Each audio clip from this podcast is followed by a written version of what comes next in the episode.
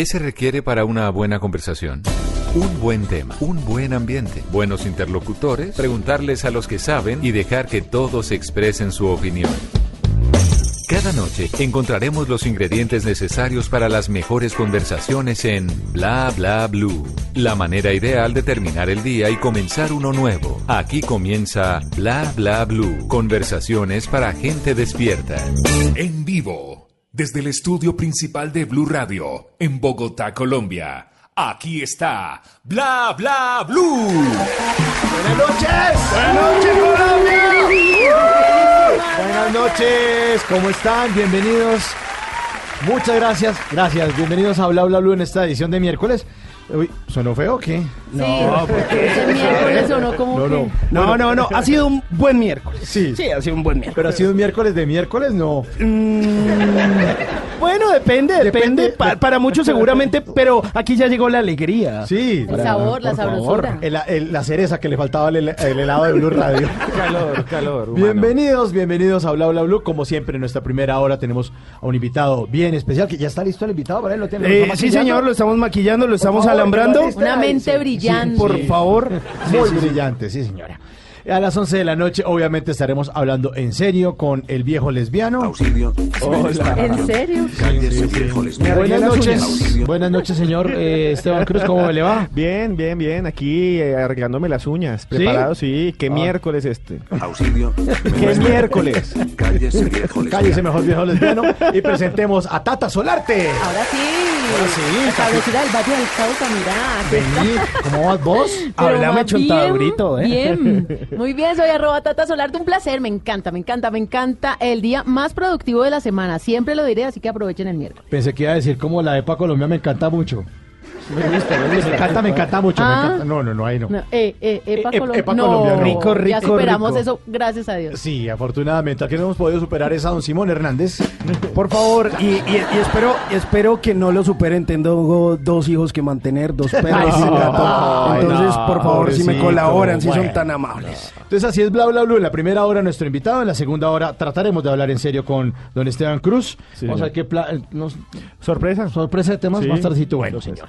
Y en la tercera hora, pues es de ustedes 100% en el 316-692-5274 de la línea para que si quieren desde una vez empezar a llamar a Bla Bla Blue, dejar mensajitos de voz si quieren, mensajitos de texto o después de las 10 de, la las 12 de la noche mejor en el 316-692-5274 pues estaremos atentos ahí a todas sus opiniones. El sonido en la producción es de Diego Garibello y Rafa Arcila, en la producción de ese programa de Dayani Corredor y le damos la bienvenida a los Bee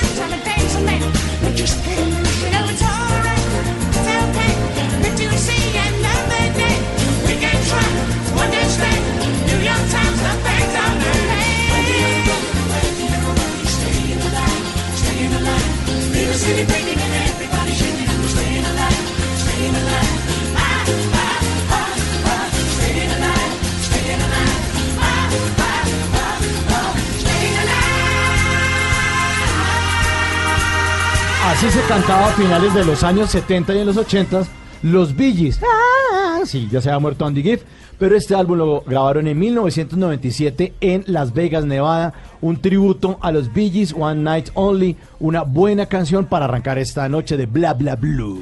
A pesar de que ellos eran australianos, ¿no? Sí, pero triunfaron en todo el mundo. Ah, no, Yo pues aquí esto bailaban Bee Gees en Colombia. completo. Mis tíos bailaban Bee Gees. Oiga, a propósito que, no, pues no es por ofenderlos, pero ustedes que son de esa época. Ah. no, no, que- no, pero no es no, por nada. no, Está aprendiendo no. a gatear con Eh, esa canción. Por, porque en algún tiempo, por allá en los 80s y en los 90, a algunas personas les decían billis o los. El billicito era como el, el, el gamincito de barrio, el que era tropelerito. Le decían los billis, pero no tiene nada que ver con los billis No, el originales. matón. ¿Y hay algo que tenga que ver con los billos Caracas Boys? Mm, no, porque Creo que estamos hablando mucho.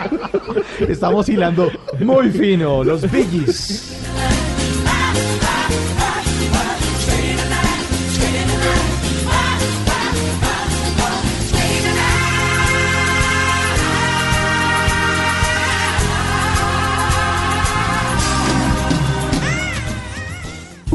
Bla bla blue.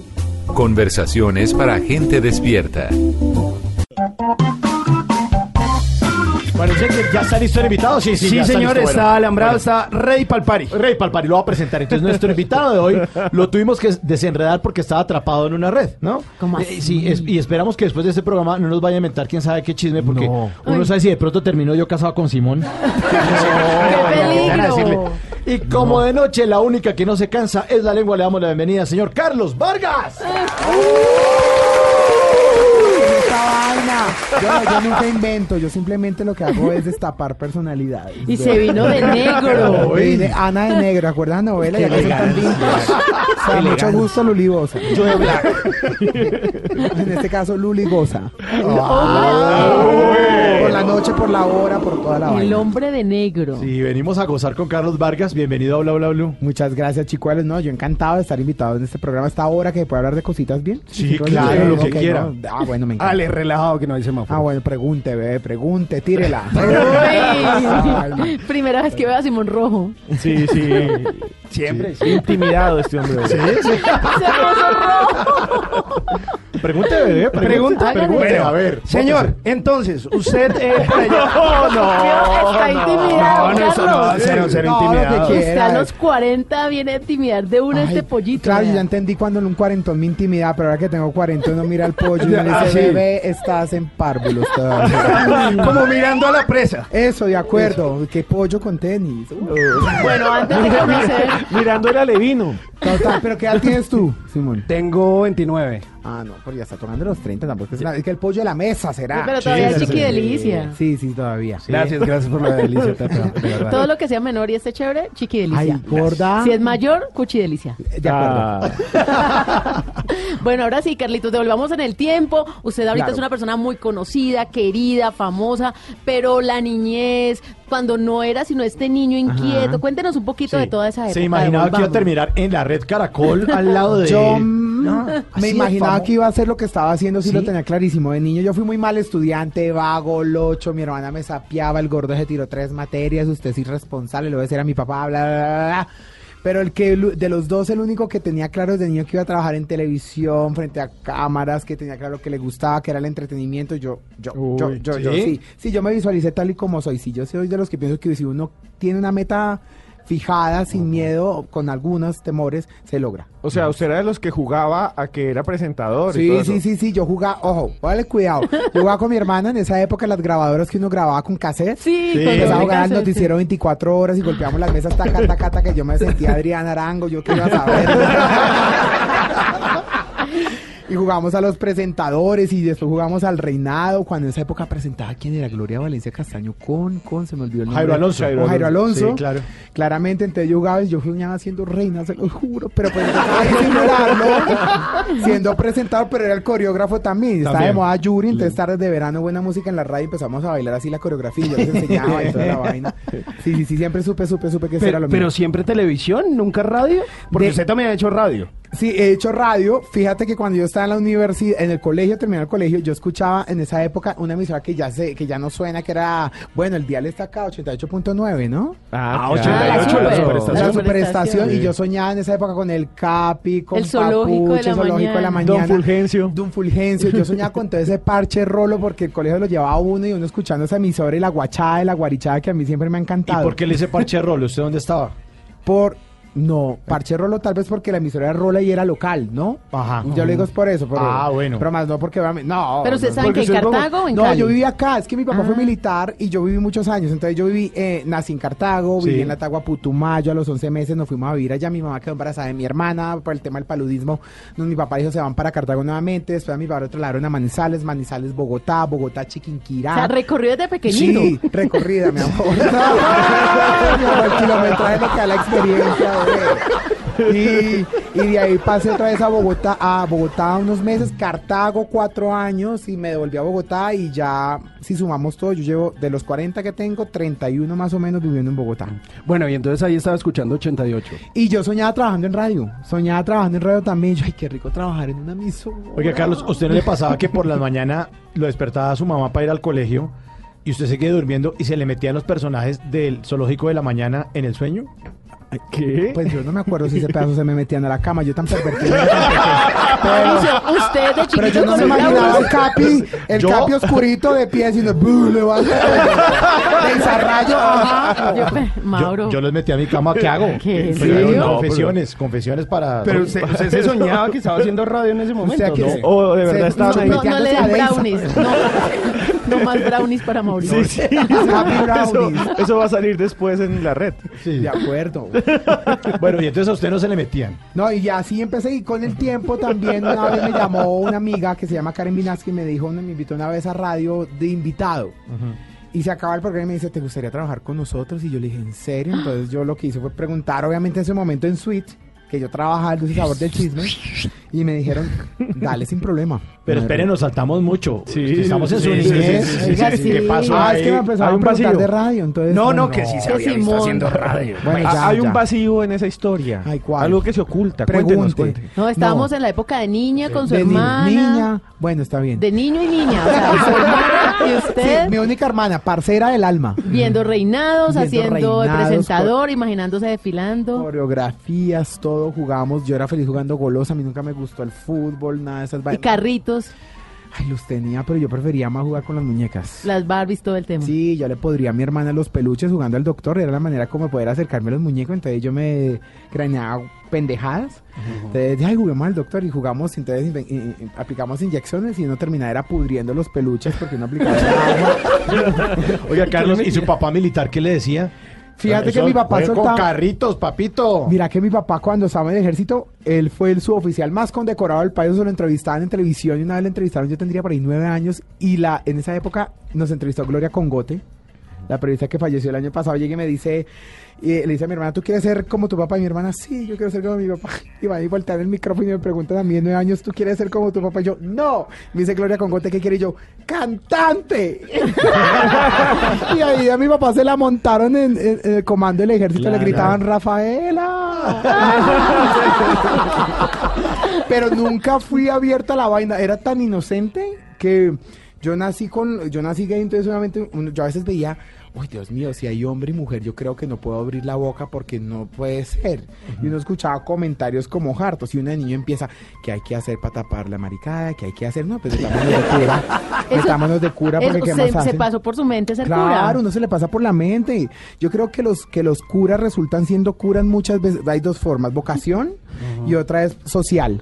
Porque ya sienten la criticadera y la falta de ponerse los pantalones y miedo a enfrentar al mundo que pues resultan metiendo en eso y todos esos eh, afectos retrasados los empiezan a hacer de manera oculta y realmente resultamos siendo víctimas de la O misma sea, usted sociedad. dijo, voy a ser cura porque de esa forma no me voy a casar. Sí, no, yo no. Claro, uno lo piensa, uno lo piensa. Créame que sí. Bueno, pero algunos curas, ¿no? No vamos a No, generalizar. por eso te dije, Sí. por eso te dije, Sí. hay dos elecciones, unas por convicción y otras porque les tocó. Bueno, pero, pero, Carlitos, e- esa presión social también de la adolescencia, que empiezan con las niñas y entonces los juegos, que pico botella, que los Horrible. besos y usted ahí que guardando no, todo ese pues No, yo me sentí- no, pues imagínate, me chupeteé una amiga mía y yo decía, ¿en qué momento ella le da por mandarme la mano y vea que eso no está funcionando? Dios mío. o sea, yo estaba en once. Pero eso me sirvió para que mi mejor amigo del colegio fuera al colegio. Uy, el gordo se chupeteó a Sandra. Entonces, ya tenía novia el muchacho. No, no tenía novia, porque dije, no, esa- ella era, ella era de de cadera fuerte. Entonces dije, no, yo me que- Entonces yo dije, ¿qué hago? ¿Qué hago? Yo- entonces, no, no, fue solamente el besito. No, a mí el mood eh, mujer no, no, no pude Pero ser ese fue su primer beso. Con mujer. Ok. Con manes, no, mi amor, estaba muy chiquito. Yo sí, yo fui precoz. Yo como de los eh, 13 años ya quería saber qué era la vaina. Bueno, pero, pero, y, y entonces ya la presión social del colegio, la presión de la casa, porque así como ahora las amigas empiezan con uno, no se ha casado, no tiene hijos, pero también en esa época los papás. ¿Cuándo No, es que va a presentar a la novia? Yo supe como, como, como, como yo fui tan amiguero, entonces entraba tanta gente a la casa que pues a veces los papás no importaban, entonces vean, ah, pues obviamente a- al lado de un gay por lo regular hay viejas buenas, ¿no? Entonces, llegaban, entonces imagi- imagínense entrando una vieja buena y mi papá, uy, pero no, pues yo me imagino que sospechaban, sino que es que la costumbre hace que como que se les olvide la vaina, ven, lo ven uno mm, amanerado desde niño, entonces como que se les vuelve una costumbre y los papás así uno abre la boca, se eh, eh, guardan la esperanza de que no lo sean. O, o también eh, a veces la familia lo sabe y lo ignora. Se y lo hacen los ignora, sí, se hacen los los no. bobos, se hacen los bobos, sí. porque guardan la esperanza. bueno, No. Bueno, en este caso guardan la esperanza. en minutos, en minutos, Carlos Vargas, a ver si nos cuenta aquí al aire cuál fue su primer beso con algún hombre. Ah, bueno. Pero en minutos, aquí en Bla Bla Blue. Y ahora en Bla Bla Blue venimos a robar. Sí, señores, venimos a robar. Muchísimas gracias. ¿Cuáles son sus, sus redes sociales, sus arrobas en, en redes sociales? Carlos? Bueno, yo manejo el mismo. En Twitter, en Instagram es Carlitos Vargas M de mamá. O sea, es mi, nom- mi apellido, Carlitos Vargas M Moreno. Es M Moreno. M, M Moreno. Carlitos Vargas M. Carlitos Vargas M. Bueno, venimos a robar porque vinimos a robar. Arroba GA Castellanos, Germán Castellanos, el comediante de Bucaramanga, pone en su cuenta de Twitter. Si pone numeral TBT un miércoles, déjala ir al curso de inglés. Literal. ay, Arroba Carlos Calvo F, rayita al piso, posteó una foto en su cuenta de Instagram con una frase que dice, ya se dieron cuenta de que aceite se escribe como se deletrea. ah. A, C, I, T. Sí, sí. ¿A qué edad se dieron cuenta? Wow. No, y no Me falta que lo escriba ¿eh? el que lo escriba con ese. Bueno, hombre, no lo saboteen, no lo saboteen. Arroba el bienhumorado escribe este diálogo en su cuenta de Twitter. Dice, buenos días, lo estamos llamando del banco para hacer una pequeña encuesta. ¿Me pagan? No, señor. ¿Y por qué debo hacerlo gratis si ustedes me cobran por todo? muy bien, muy bien. muy acuerdo. Me Hay que hacerlo, hay que Me hacerlo. apunto.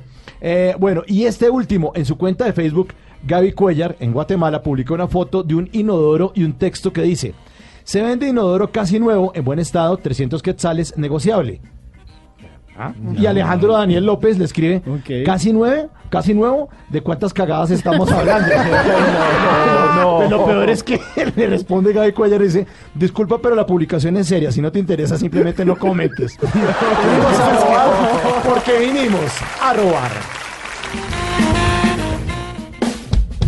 Bla Bla Blue. Porque en la noche la única que no se cansa es la lengua.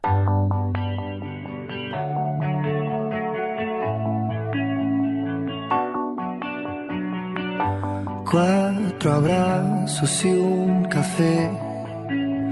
Apenas me desperté y al mirarte recordé que ya todo lo encontré en tu mano, en mi mano, de todo escapamos juntos, ver el sol caer.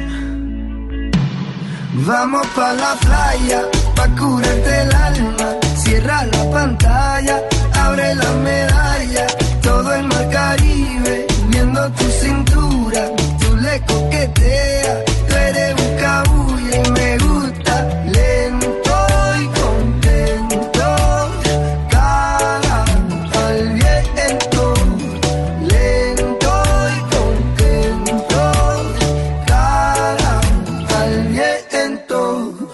Arena en los pies, pa' que el sol no pinte la piel. Pa' jugar como niños, darnos cariño como la primera vez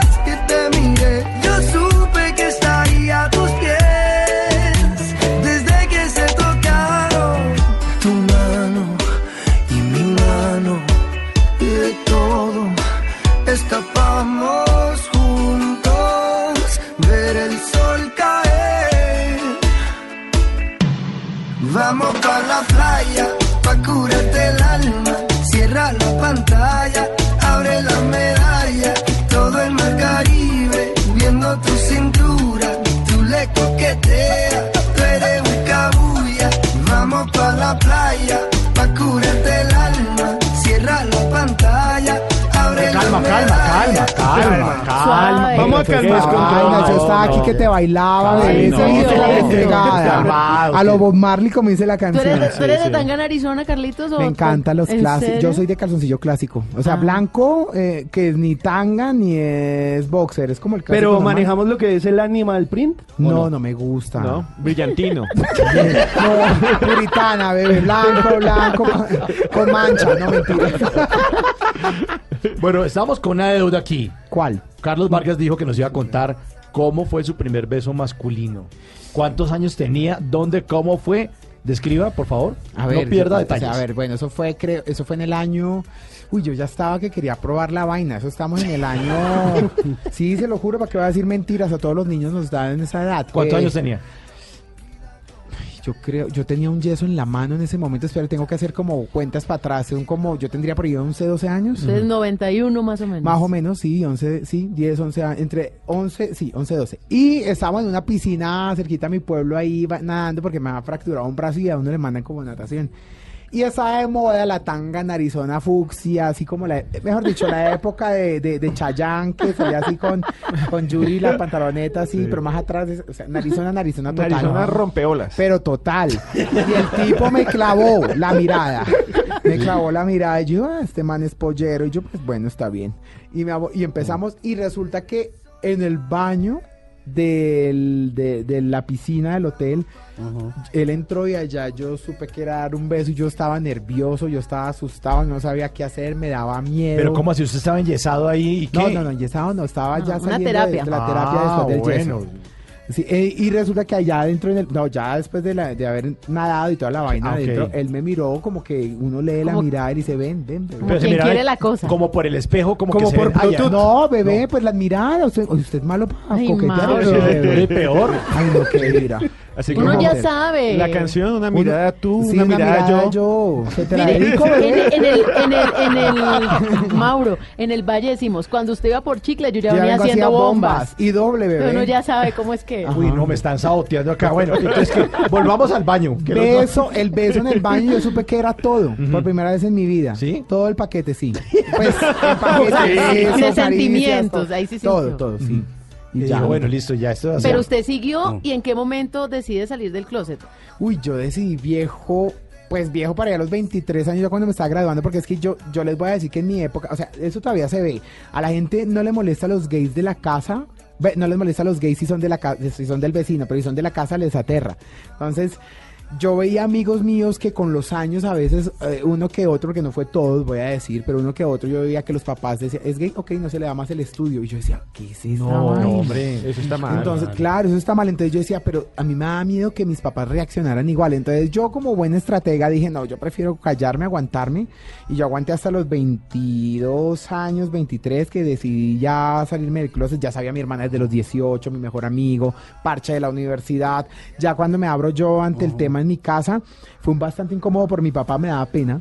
Pero ya como que el tiempo nos, como que permitió que uno como que no le diera pena. Y él una vez me dijo, yo me siento orgulloso de usted tal cual como es y a dónde está y cómo está y lo felicito. Qué bueno. bien eso, sí, señor.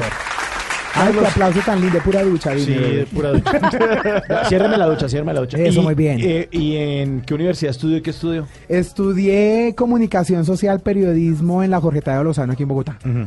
Y entre, ¿qué quieres saber de la Tadeo? Bueno, no sé, pues eso sí, mi amor, la reina de la facultad. Sí. y de la cafetería. ¿Y el baño también o no? No, No. no, no, él- eso era un amigo. Sí, él decía, él decía, hay que respetar la- los terrenos, así. Lo mío era la cafetería y la facultad.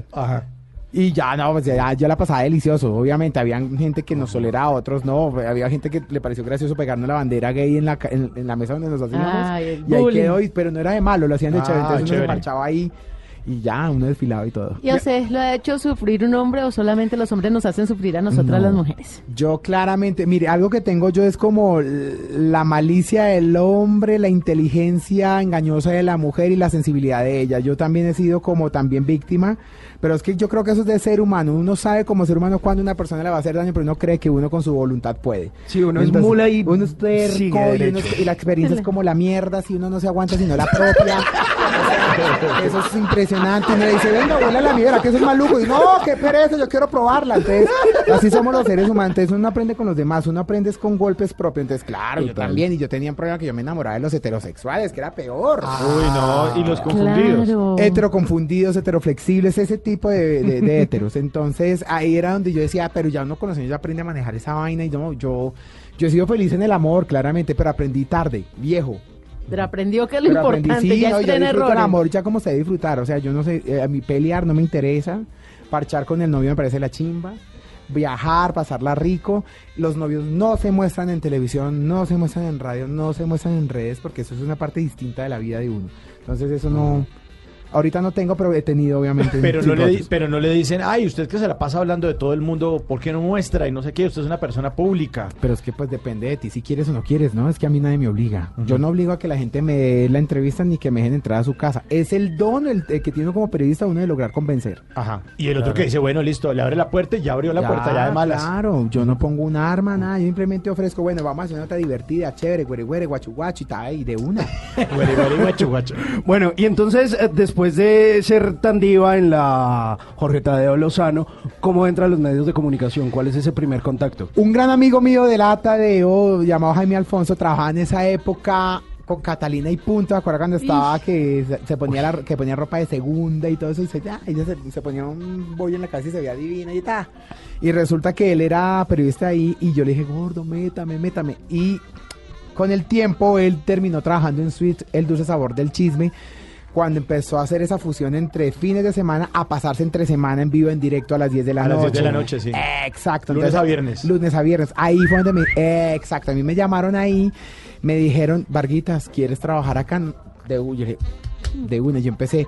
eh, eh, asistente general, y me tocaba llenarle la- el agua las, de las tinas a esas modelos, mi amor, que uno decía, no sabía quién era más tetona que la otra. Entonces nos tocaba calentarles el agua con esa vaina, las tinas prestadas y yo la terminaba quemando. Yo, ay, Dios mío, a veces ni la calentaba y ay, esa agua está fría, decía la modelo. Yo, sonría, sonría ante cámara, que eso no importa, sonría, metas en esa vaina helada. Llenamos eso, yo recibía a los protagonistas de novela, recibía actores, de todo. Fui asistente y ya con el tiempo me fueron permitiendo hacer periodismo y creciendo en el mismo programa. Y empezó a conocer la gente que usted miraba también en los medios de comunicación. Claro, o sea, yo llegar a que, a que, a que disfrutara de una entrevista, eh, no sé, eh, ay, se me olvidó ahorita el nombre, la mamá de Pilar Castaño se me fue. Gloria Valencia. Valencia. Ay, Gloria. la época, la época de la castañuela, mi amor, ¿quién- ¿cómo es que es? ¿Cómo es que Que le está visitando el alemán. Sí, Gloria Valencia de Castaño, divina, que le digan, no, me encanta tu trabajo. Yo, ¿en serio? ¿El sweet? Ay, wow. O sea, era delicioso sentir uno que gente que comenzó con la televisión le gustaba el trabajo de uno. Entonces yo dije, bueno, vamos por buen camino. Y a mí, Sweet me dijo, bueno, necesitamos una sección donde salgas tú así de imprudente. Y yo, así de maricón. Me dijo Malcolm Aponte en su momento, que salió. Sí, todo el mundo. Todo el mundo, padres e hijos, todos los que se han, han salido de las manos de él. Y yo le dije, y me dijo, o, o si no termina siendo un periodista normal, Vargas. Y yo, no, normal, yo no, ¿qué tal? Entonces yo comencé y me hicieron las pruebas. Y hice la prueba cuando el grupo Prisa cogió Caracol Radio. Y ahí empecé yo, decía, si yo no me lanzo acá, no lo logro para hacer esa prueba piloto. Yo con nervios, me acuerdo ese color de ese buzo verde, vómito. O sea, yo no sabía, yo me acuerdo de todas esas pintas y ya ta, y yo con esos nervios mariqueando y ta, ta, ta, pero a mí me daba susto, susto, Claro. susto soltar la pluma porque es que no son ustedes, soy yo el del problema porque hay gente en la calle que me puede gritar loca, pateti, y créanme que eso no es tan agradable. Ya uno con los años se vuelve como, ah, Coge callo, pero al principio no. Pero no al está principio fácil. uno es Sí, muy está vulnerable, de acuerdo. Entonces, ahí fue y esto me permitió llegar a donde estoy, a trabajar después en radio con, con, con Vibra, después me permitió trabajar con Guillermo Díaz Salamanca y también escribí para Colprensa mientras estaba en Suite y después ya fue que Juan Esteban San Pedro vino y me ensució el oído con, eh, con, con Iván Lalinde. Iván Lalinde fue el que se inventó la red. Él fue el que creó este combo tan chévere. Y hoy en día son súper amigos, ¿no? Sí, somos súper amigos. Hasta cuento le han inventado. Sí, yo soy re bacán. parcero de él. ¿Ah? Hasta cuento te inventaron. Hasta cuentos nos inventan Sí. nosotros sí, bien parceros, o sea, somos hasta vecinos, somos como, ah, gorda, me acabó el azúcar, ah, suba. O sea, sí. Bueno, a usted que le gusta tanto tirar. Uy, sí, No, no, tirar caja. caja, de acuerdo. Vamos a tirar caja. Hay una cajita que tiene Tata Solarte en este momento que se la pasamos y la cajita tiene una serie de papeles por dentro. Ah. Tiene tres papelitos, Ajá. Carlitos. Entonces la idea es que usted vaya sacando de a uno, los va leyendo y nos va contando. A ver, cojo y De leo una. Sí, a empecemos por el primero, por ejemplo. A ver, ¿qué dice? Soy una gata fiera. Ajá. Soy una gata fiera, mi amor, cuando puedo grillar, no tengo novio y me dé la gana y me acuesto con el que me dé la gana. De acuerdo. Es soy una gata- decidida. Sí, yo sí, ya entra una edad donde a mí sí, no, yo ya no sufro de pena. sí me ¿Pero qué? ¿Te gusta que te conquisten o conquistas? Es que eso depende. Si usted lo mira como mujer, ahí sí quiero que me conquiste. Pero si lo mira como hombre, vamos a tirar y chavo pescado. Porque es que las mujeres tienen un problema muy afectivo. O sea, tiran y ya quieren acariciar y dar besos. Los hombres no. Y entre hombres como que tampoco. Es, ahí está. Si quiero que me conquisten de una, yo coqueteo, sonrío, mando la... Pero si no, ya... Gata. Saco los grillas, sí. Siguiente. Siguiente papelito. A ver, siguiente papelito. ¿Rafael Nova o Sebastián Martínez? Pues Sebastián Martínez, mi amor. A ver, ¿esos son dos de sus tipos ideales? Sí, yo creería. Sebastián Martínez me pareció un churrote y Rafael Nova. Sí, Rafael, mire que yo, yo, yo soy de los que digo, "L- el colágeno es más deli, pero hay unos veteranos, mi amor, que uno de. O sea, a mí me parece churrísimo Rafael Nova. Yo creo que es como el, eh, como la manera como se cuiden que le genera uno como, uy. No, pero los dos perfecto pueden caer en la balanza. Bueno, y el último papelito. A ver. Piloto en pleno vuelo. ¿Qué es eso? ¿Qué es eso? ¿Cómo ¿Qué así? fantasía es esa? Pues, no lo eh, entiendo. ¿Uno puede decir cochinadas? Sí, Pues sí, señor No director. creo que en un piloto yo pensaría que es ponga, gordo, pongámosle piloto automático y ven mi amor, yo juego con ese joystick. ¿Esa es su fantasía? En el baño me llamaría más la atención con gente. O sea, con gente O que sea, esté en el baño del avión. En el baño del avión y que haya gente durmiendo y que no haya rollo. O en la silla del avión, sino que es que uno ya cuando se vuelve un personaje como público, uno como que, ay, Dios mío, qué raro". Pero yo hice mis gaminadas en la calle. Claro. claro. Bueno, ahí están las, las, los papelitos de la de tirando caja de Tata Solarte. Bueno, ¿no- ¿rumbeamos un ratico o no? Sí. Hágale. Hágale, musiquita entonces. Me encanta. Y bailamos entonces. Hágale. Carlos Vargas aquí en Bla Bla Blue.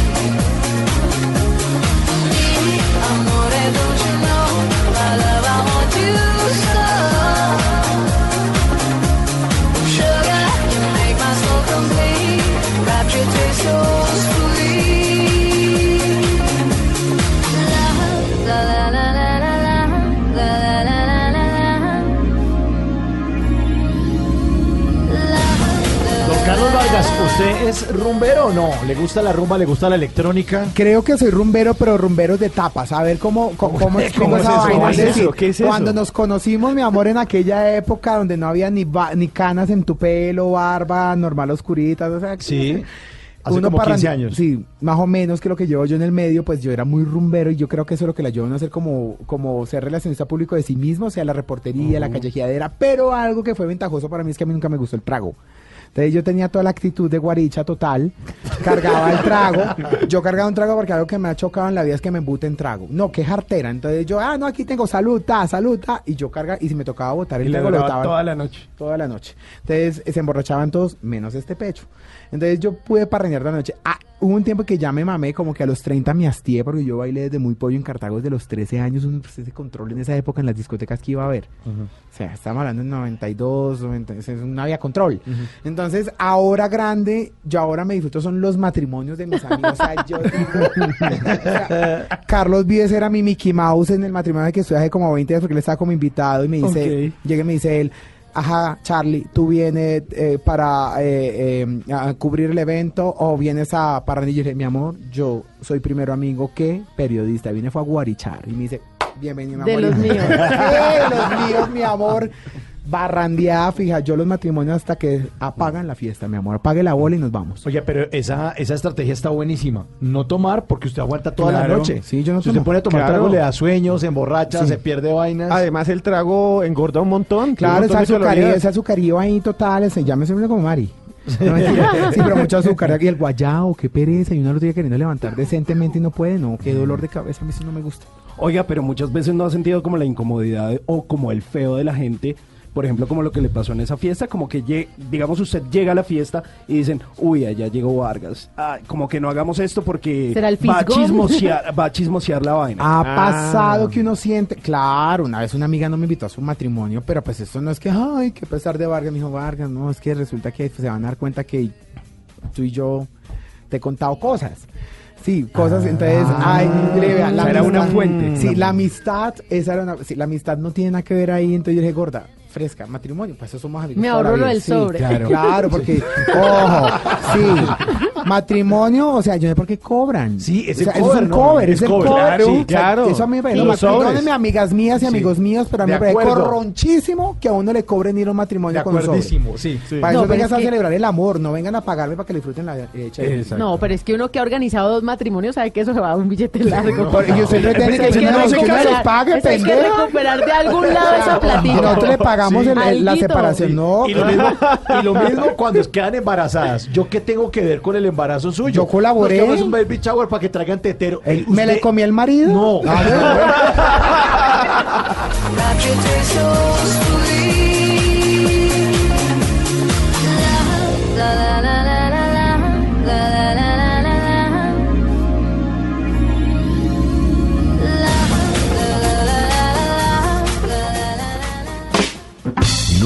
Te irás a la cama sin aprender algo nuevo. Bla bla blue.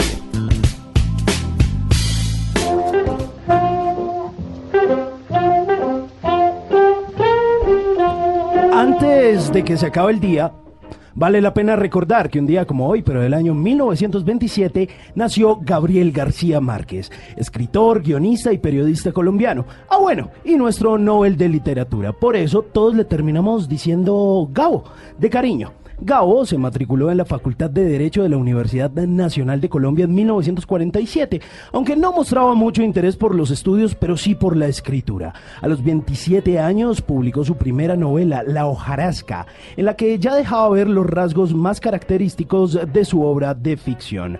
Pero la notoriedad de lo que fue su obra, pues eh, comenzó por allá con eh, 100 años de soledad en junio de 1967. En una semana vendió 8000 copias. De allí en adelante el éxito fue asegurado. Gabriel García Márquez recibió numerosos premios y distinciones y muchísimos homenajes por sus obras, obviamente, pero el mayor de todos ellos fue el Premio Nobel de Literatura en 1982. Gabo murió el jueves 17 de abril del 2014 a los 87 años en la Ciudad de México. Antes de que se acabe el día, recuerde que a pesar de ese realismo mágico en el que vivimos en Colombia, un país lleno de contrastes, siempre hay esperanza de que todo sea mejor. Pero el cambio empieza por usted. Los cambios quizá están en la educación. Así que por favor, empiece leyendo y ojalá sea algo de Gabo.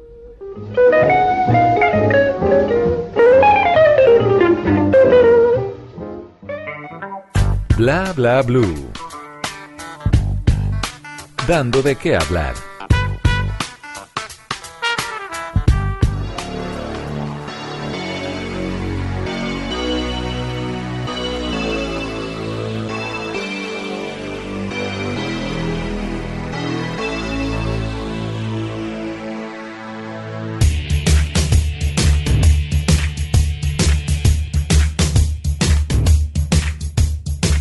Haces muy mal en elevar mi tensión, en aplastar mi ambición. Tú sigue así, ya verás. Miro el reloj, es mucho más tarde que ayer. Te esperaría otra vez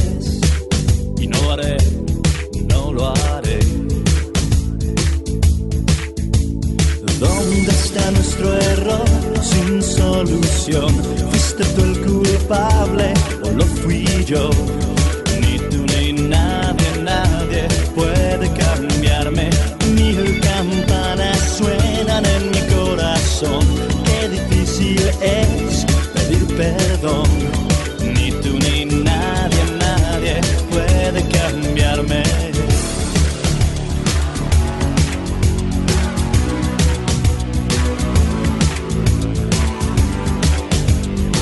Versión de Ni tú ni nadie. Me encanta. Sí. Sí, ellos son eh, Moenia, Moenia, desde claro. México, uno de esos precursores de ese ritmo synth pop que fue tan popular en los 90, que empezó a darse por allá en 1989 con el señor Alex Sintek eh, y sus grandes amigos, donde también estaba involucrado por allá un tecladista, que fue el mismo tecladista de esta banda de The Doors. Pero ahí estaba eh, Moenia, que terminaron haciendo unas versiones bien interesantes de esos clásicos Sí. de plancha.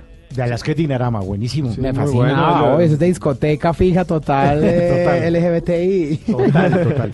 Bueno, usted que es un tipo tan viajado, Simón Hernández lo quiere invitar de viaje. ¿A dónde me Camine, camine. Pero nos vamos a montar en tres aviones. Ok. ¿Listo? Hágale. Entonces, aquí hay una aplicación que se llama Tripa Advisor. ¿Ha escuchado la aplicación Sí, TripAdvisor obvio. que le hace a uno recomendaciones, Ajá. cierto? Entonces, lo que vamos a hacer es que nos vamos a ir a tres destinos distintos y como yo sé que a usted le gusta comer y le gusta comer bien, Sí. vamos a ir a cada uno de esos lugares y usted me dice, vea Simón, usted no se puede ir de ahí sin haber probado esto o haber visitado esto. ¿Listo? De una. A ver qué le metemos a la tripa con el Tripa Advisor. Eso. Así es, sí, señor. a ver, entonces, primer destino. Vámonos. Eran las 5 de la mañana.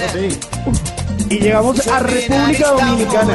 Ay, Dios mío, República Dominicana, yo creo que es uno de los placeres más ricos para, co- pa- ricos para comer eh, comida costeña, que es muy parecida a la nuestra, ¿no?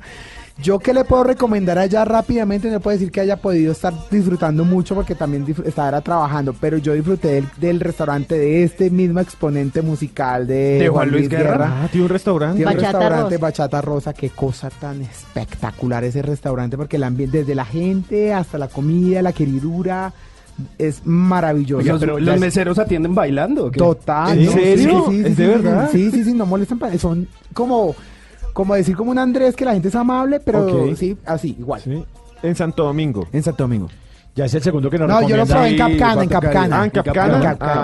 Ah. Sí, sí, sí. Ok. Ya es el segundo invitado que nos recomienda ese Sí, restaurante. va, delicioso. va a tocar ir. Creo que es como un sí, daño- no, sí, sí, sí. llamado el O sea, lo destino. que es de- a lo- a lo- eh, a- ¿Cómo es que dice el dicho? Dios lo que él debió y al César lo que es del César. Hay que reconocer esa vaina que sí es muy rico comer ahí. Bueno, vamos a coger un segundo avión a ver a, A dónde ver, nos a ver. lleva este tripa.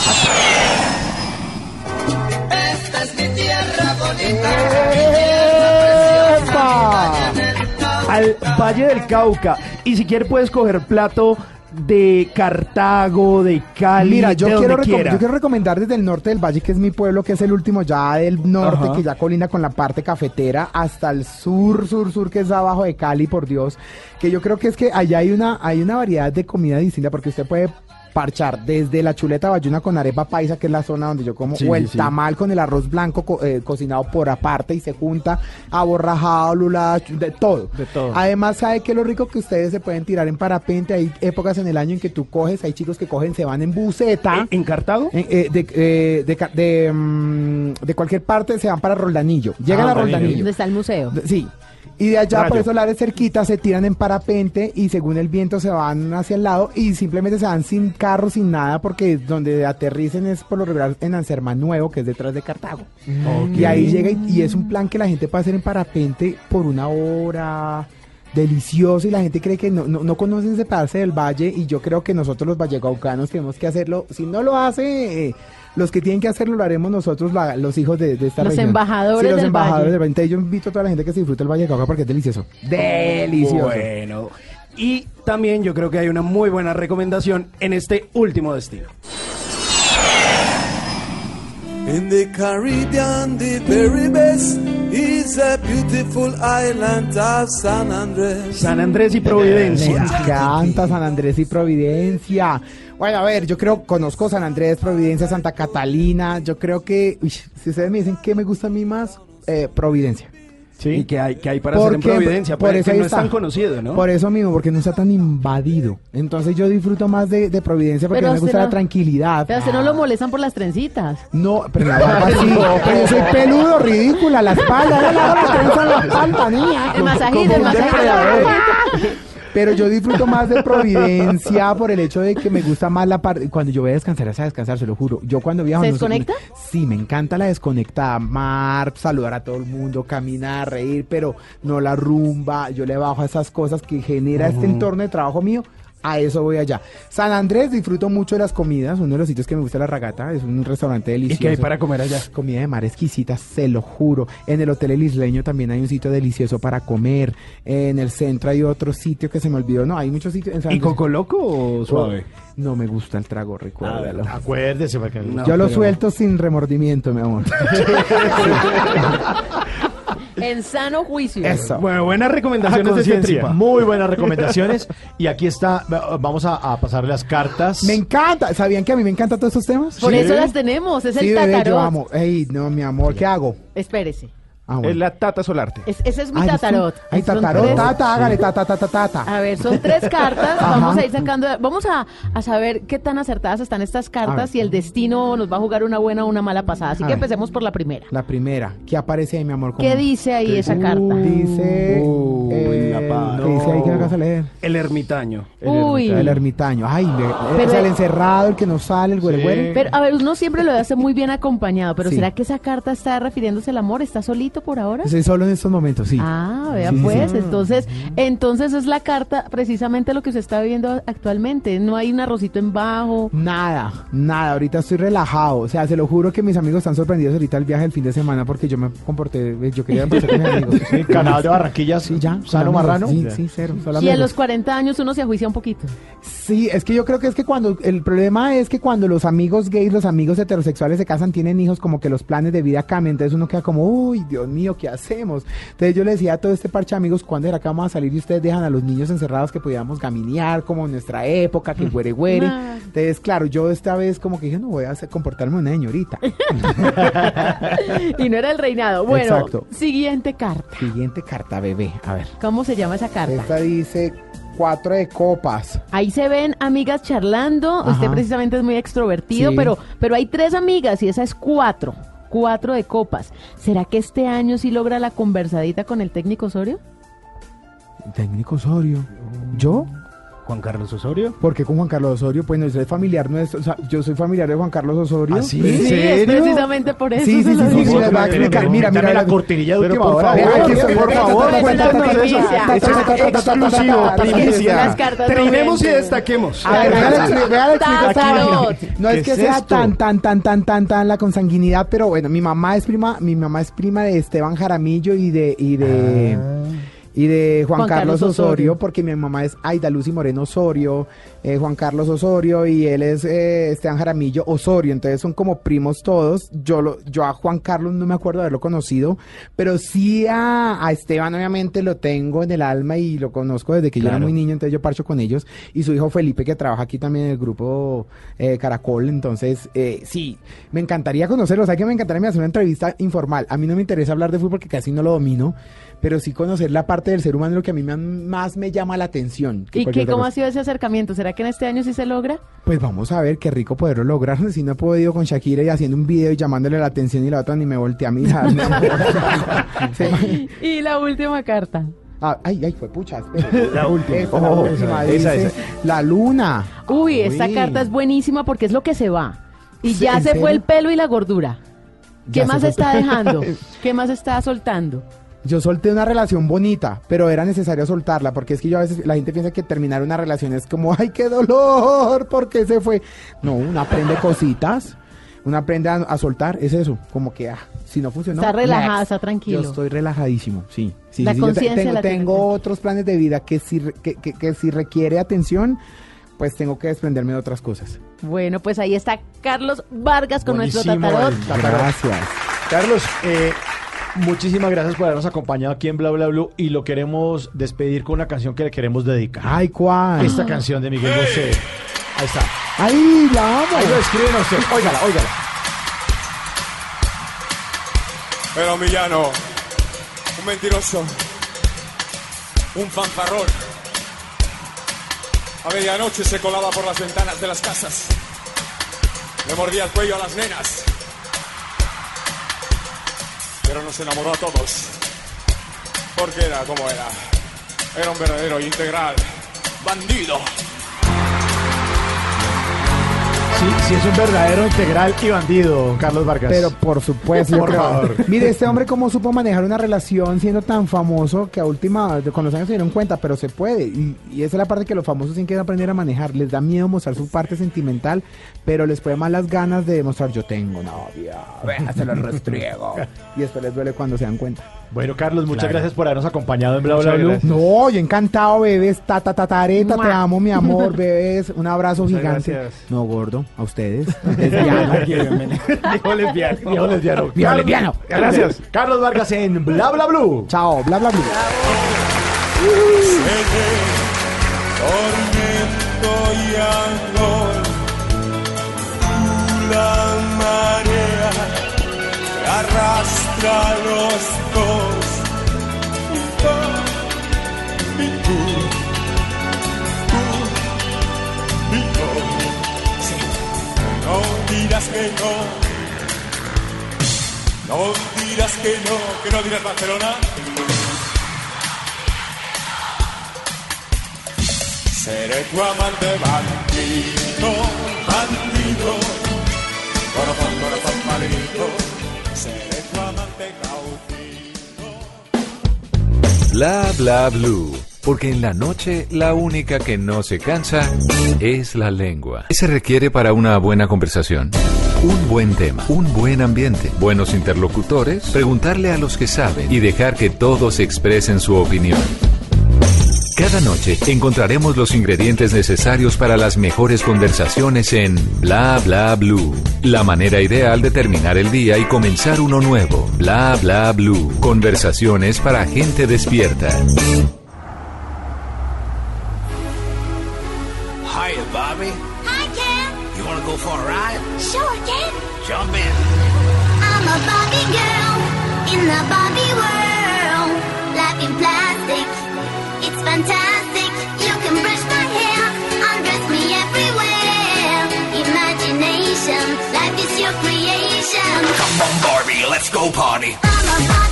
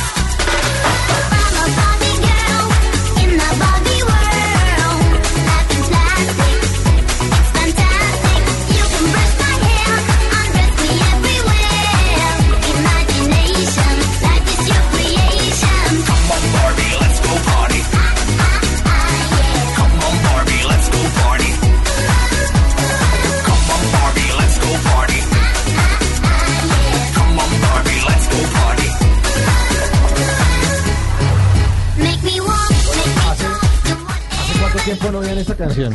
Uy. ¿Ah? Desde la última vez. Dios mío. Qué pena, se me cayó el bastón. Pero que dice, No, no. Tata, vuelvo a decir, ¿hace cuánto no oí esta canción? Desde la última vez. Ya. No. No, no, tampoco, tampoco. Bueno, un poquito Tampoco antes, un tanto. poquito poquito antes de la última Sí. vez. Ay, ay, ay. Bueno, hoy vamos a hablar ahora en este en este segmento de Bla Bla Blue acerca de los años 90. eh, porque Esteban se encontró por ahí un, pues, un artículo del New York Times en el que habla de la muerte de Luke Perry, que es el eh, protagonista de la serie Beverly Hills 90-210. Oiga, sí. Así que vamos a hablar de los 90. Les Tengo música de los 90 en esta segunda hora de Bla Bla Blue. Y váyanse eh, cogiendo ahí de la silla porque los voy a sorprender con música de los 90. Oiga, sí, además que los 90 están de moda porque el día de mañana se va a estrenar una de las películas más esperadas de Marvel Studios, que es Capitán Marvel, que está ambientada en los 90, que tiene una banda sonora de los 90, así que vamos a estar, mejor dicho, nosotros hoy. nosotros A las siempre 6 de la poniendo tarde. tendencia. Como que hoy fue el preestreno, creo. Sí. Hoy Sí, se la vio ya está en cartelera, ya Sí, está en los está. cines, en casi todos los cines, pero el estreno oficial Es mañana. mañana, Es mañana. jueves. Sí, porque hoy ya se la vieron todos. Mamá, ah, yo le dije, hijo, vamos a ver la película. Uy, mamá, me voy con mis amigos de, de la universidad. De la universidad, ya. sí. Ya no quiero salir Ya con no la quiero mamá, hacer claro. parches con uno, pero para nada. O sea que aguántese ahora porque va a llegar antojado de escuchar música de los 90. Ah, Ah, bueno, bueno, por ahí- eso me gusta. Bueno, ahí le tengo la Barbie Girl, una canción de Aqua, eh, un grupo escandinavo, eh, artistas con un solo éxito, y además los detestaron la gente de Mattel, que son los que, creadores de Barbie, los- la compañía, dijeron, ¿usted cómo van a hacer esa canción? Y por la pone, esa canción sonaba en el 97, eso era una vaina. Brutal. No, no, no, esto era- eso era el despacito de, No, de sí. los 90. Y, y- y no solo Mattel, sacaron un segundo hit que se llama Doctor Jones y ¿Y está inspirado en Indiana Jones. Y Ah, también bueno. les iban a meter su demanda, No. pero claro, y suena igual, pero dice Doctor Jones en vez de Barbie. Bueno, vamos a ver. Eh, Se desapareció igual el grupo, se reunieron hace un par de años, eh, como en el 2011. Y no, pues el grupo no queda nada. Ya No, no, ya solo quedan las arrugas. Aquí estoy viendo Sí. unas fotos de... eh, ¿De la reunión? Sí, y de, de su vocalista, Lini eh, Grauford. Y pues creo que se le notan ya como los años, pues obviamente es una cosa normal. Y ellos que estuvieron por allá, pues dando mucha lata. De hecho, muchas de estas canciones que ellos eh, sacaron luego fueron versionadas por distintos eh, disc jockeys, ¿no? Siempre, siempre terminan como siendo todos Claro. estos éxitos como la Versión discotequera. La versión extensa. Sí, señor. Usted Bueno, lo ha dicho. Música de los noventas, a propósito del tema que vamos a hablar ahorita, cuando nos pongamos a hablar en serio, la Barbie Girl de Aqua en Bla Bla Blue.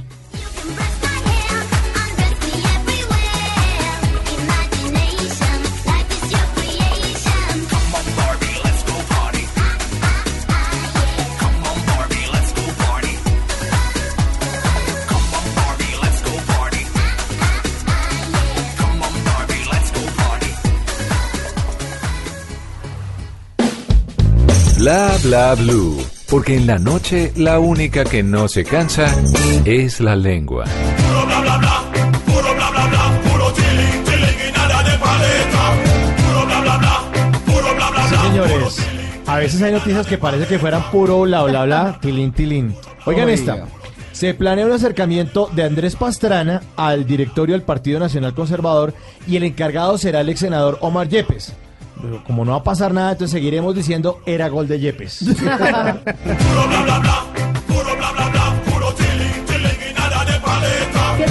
esto? Un hombre sube una nevera al Transmilenio. Todo el mundo Uy, se no, queda asombrado noticia mirándolo. No, no, no. ¿Qué Tata, tal? Una nevera. Pero una nevera grande, Grande. o ¿Qué? una chiquita. No era un nevecón, pero no era una nevera de bar, no. O sea, no, no era una nevera de icopor. No, No, no, una no, nevera no. de las que se conecta. Ni minibar de hotel, no. Nada. Nevera de casa. Nevera, nevera. Esto está más conchudo que el vecino que dice, mija, va para Cali y llévele ese colchoncito a mi prima.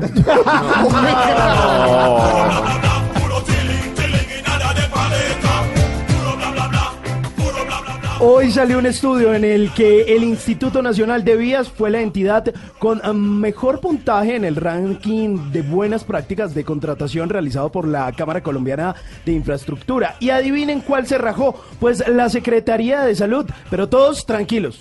¿Por qué? porque, ah, porque les voy a decir lo que me dice a mí mi médico cuando voy a consulta. Eso con ibuprofeno les pasa. Ay, no, hombre. No, pero que Puro bla bla bla, puro bla bla bla, puro chilling, chilling y nada de paleta. Óiganme, esta belleza de noticia. Gran revuelo causó la declaración de una mujer que aseguró que su hija de 20 años tenía intenciones de vender a sus dos bebés recién nacidos a unas personas que contactaron por redes sociales. Los gemelos. Oiga, no. Ahí se toca el dicho al revés. El diablo los junta y ella los cría. No, No. Oli.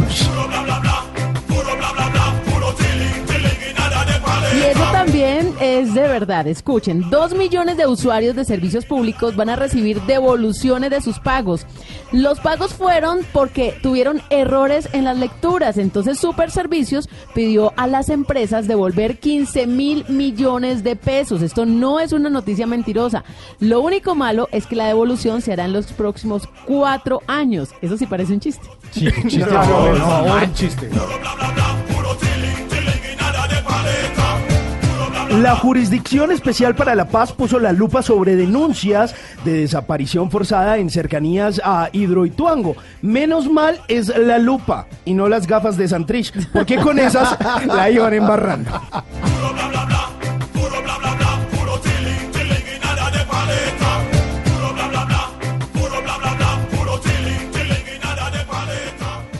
Y ahora, en Bla Bla Blue, hablando en serio. Bueno, ahora sí vamos a tratar de hablar en serio, a ver si es posible en este programa en algún momento. Eh, esta Se semana, complica, se sí, complica, esta semana bueno. registramos aquí en Blue Radio la muerte de Luke Perry, que es el personaje, o el, el actor que personificó a Dylan McKay, el protagonista de la serie Beverly Hills 90-210. eh, un personaje emblemático de los 90. Yo cuando estaba en el colegio, me acuerdo que mis amigos veían esa vaina. ¿Usted no? Yo no veía casi, es- no sé por qué. Y además otra que se llama Comando Especial y tampoco la veía tanto. Pero Dylan era el amor platónico de todas. Exactamente, fue el primer amor de muchas, muchas mujeres en el mundo. Yo no me vi. Beverly Hills, pero sí me vi Sensación de Vivir. La nueva generación. Sí. Así le llamaron en España. En a España se llamaba así, sí. Sensación de beber. Sensación de vivir. Sensación de vivir. Bueno, eh, Esteban Cruz trae un artículo publicado por el New York Times en el que habla acerca de esa generación que seguramente se está terminando, ya los noventas, ya. Sí, vea, es muy interesante. Lo publican precisamente ayer y eh, lo hace Mary Christman, que es una investigadora. No de- confundir con Merry Christmas. Sí, sí, no es- Christmas, sino es la de Christmas. Sí. Entonces, eh, ¿qué es lo que dice ella? En los años 90 hubo una generación que creció solo con la televisión, no había YouTube, había internet, pero era muy deficiente, dice ella, y en todo el mundo occidental esta serie Beverly Hills 90-210 fue fundamental para que las personas que la estaban viendo, tal vez usted fue uno de ellos, reflejaran en el fondo sus deseos, sus sueños y sus frustraciones. ¿Y quién era este que acaba de morir? Luke Perry. Era así de Dylan McKay. ¿A usted le gustaba ese personaje? Me ¿La encantaba atraía? mi amor platónico, divino, lo pintaba, hasta lo dibujaba, yo que no dibujaba nada. ¿Sabe por qué? ¿Sabe por qué cree eh, esta investigadora que eso pasaba? Porque muchas personas del mundo se fijaron en ese protagonista ¿Por y en ese personaje y no en otros.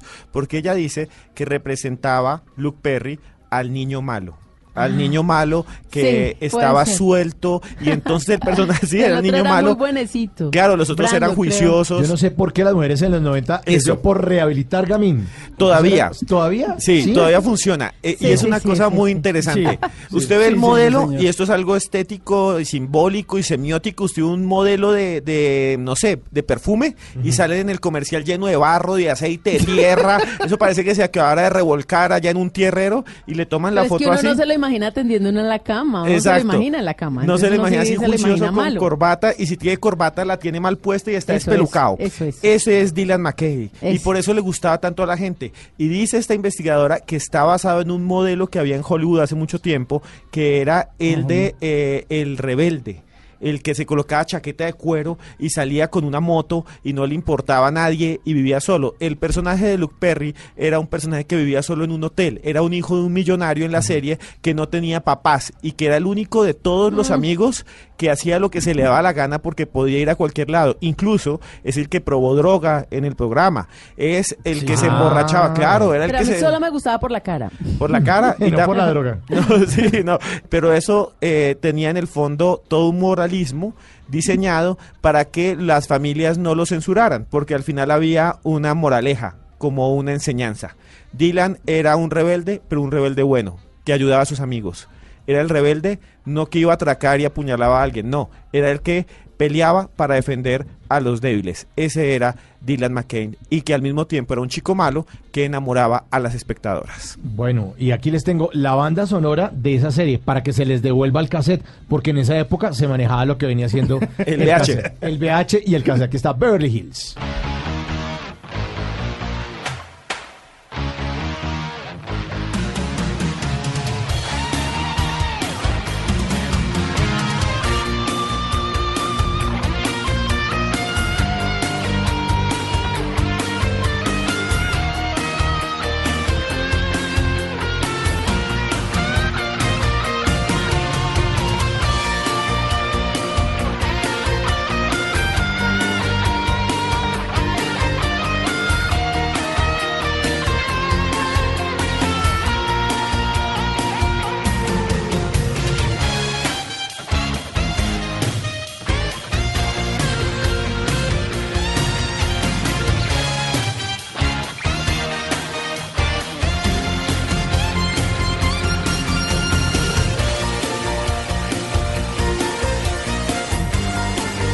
Con las este- actuaciones estelares de Jason Bradley como Brandon, Shannon Doherty como Brenda, Jenny Grad como Kelly Taylor, Ian Searing como Steve Sanders, Gabriel Carners como Andrew Zuckerman, Luke Perry como Dylan. Y ahí todas.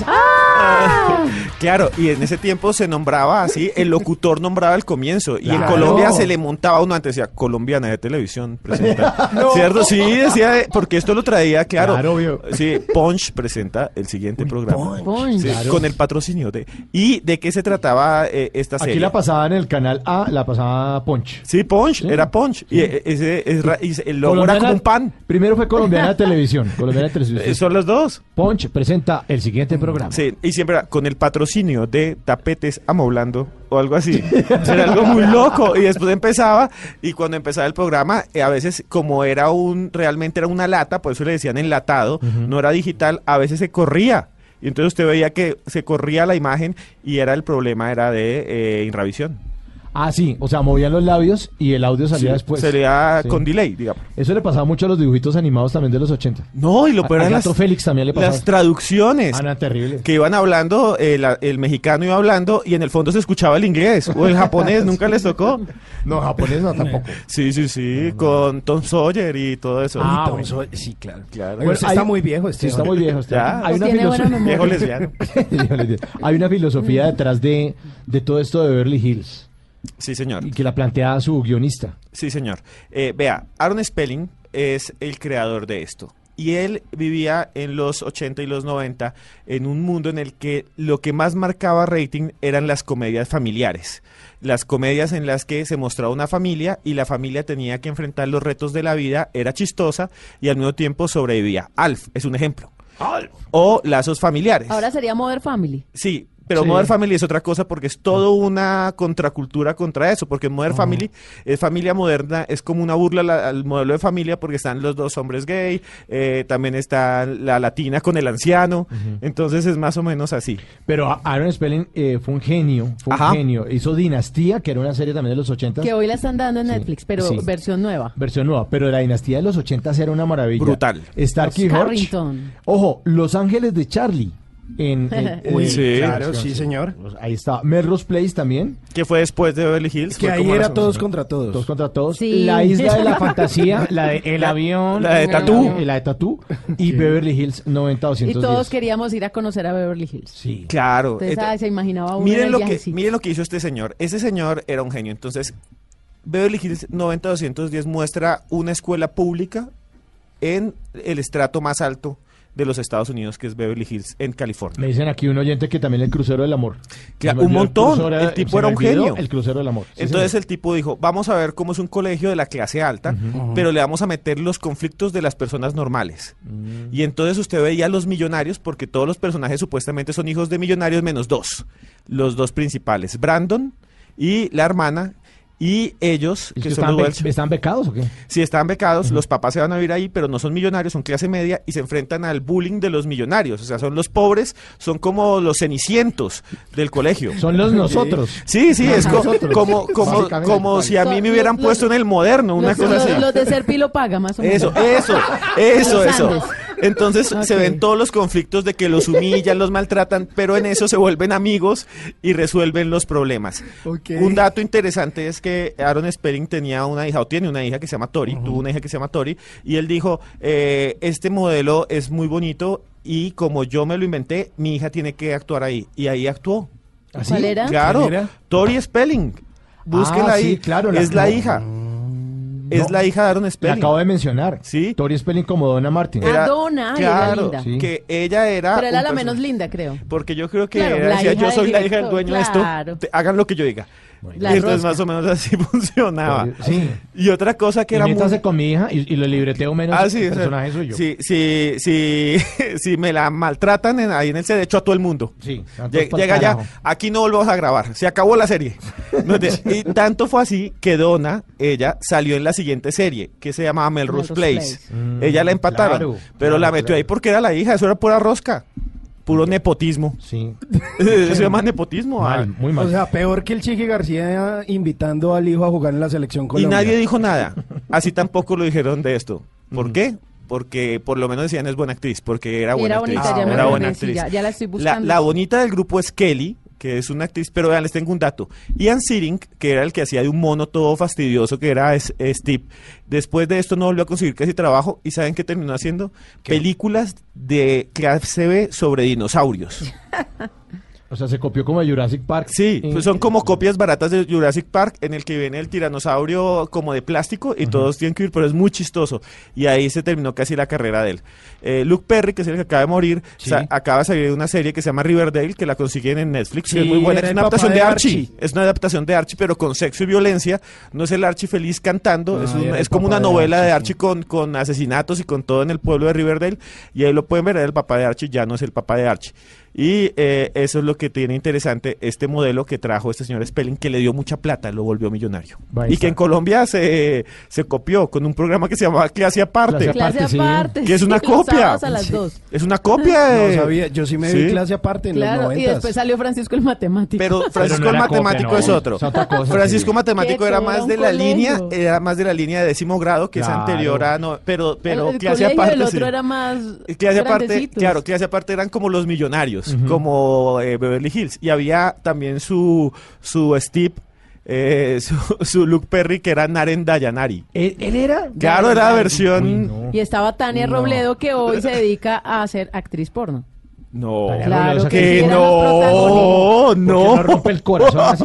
Oiga, No pero puede usted en qué ser. país vive. No, pero eso no lo Pues sabía, la no. entrevistado y ella No. habla que No. después del éxito de clase aparte, una- era la, la del pelo divino, crespo hasta la Sí. cintura, con Nares Darjanani, eran Sí. los protagonistas. ella se fue de Colombia, se fue a vivir a México y está viviendo en México y es actriz de Yo vivo en un películas país de X. la Alianza no, Gómez. no me gusta. Y es de películas eh, triple X, sí, Tania No, no, Robledo. no, no sabía. más viejo. Eso es- lleva- llevamos enterándonos de eso como cuatro años. ¿En qué página, Como, ¿en qué en la página moda. se mete usted, Tata? No, Eso nosotros se no. usó. Uy, Sí. aquí estoy viendo la página, sí, ¿Sí? claro. ¿De qué? ¿Le gustó? Sí, sí, sí, es interesante la recomiendo. Deberíamos poner un audio. No, no. No, no, no, hombre, no, no, no, hombre. Ay, ay, ay.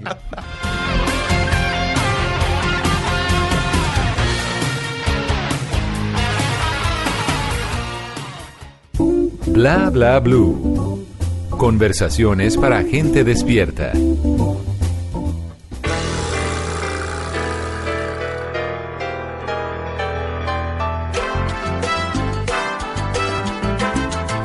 vuelvo a nacer.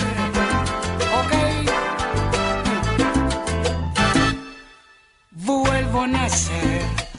Tantos años vividos perdidos pasaron, eso fue ayer. Entre nubes oscuras estuve cautivo más de una vez.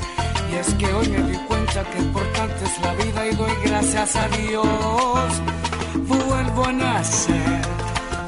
Él es Frankie, el tártaro, el papá de la salsa. Frankie Ruiz, vuelvo a nacer. Pero está en la sección de saben. WhatsApp, ¿qué hay que hacer? Eh, sí, que hay que hacer. Y es que WhatsApp. resulta que en la vida se presentan segundas oportunidades. Ustedes tienen presente a un artista que ha venido infinidad de veces a nuestro país y ha participado en el Festival del Humor, a Mac Panton. Uy, claro. El de los Yo efectos. fui, yo fui a verlo. Mac Phantom es lo mejor. El de los efectos. Sí, claro. El helicóptero. Siempre es el helicóptero, ¿no?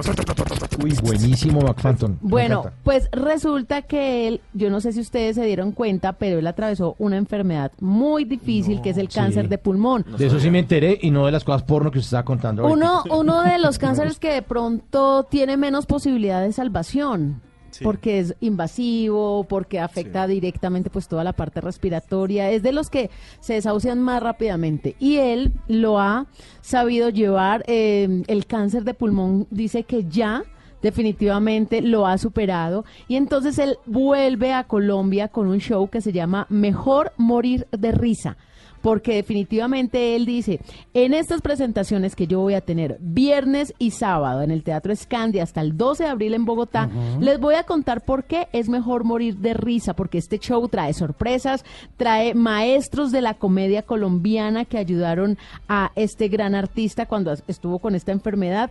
Y lo más importante, deja un mensaje, dice, yo gracias a Dios he podido superar mi cáncer gracias al amor de la gente y de mis colegas, pero sé que les puedo dar algo de todo lo que he vuelto a nacer con mi show a todos los asistentes. Así que desde mañana 8 de, no, desde el viernes 8 de marzo hasta el 12 de abril en Bogotá se va a presentar entonces este show que se llama Mejor Morir de Risa. La disfrutaré.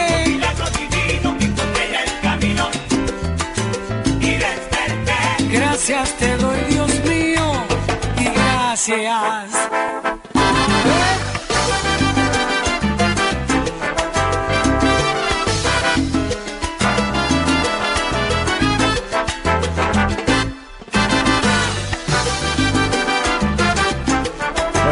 Música de Frankie Ruiz entramos en calor porque vamos a Cartagena, al Festival Internacional de Cine de Cartagena de Indias. Allá está Luis Carlos Rueda. Luis Carlos, ¿qué hubo?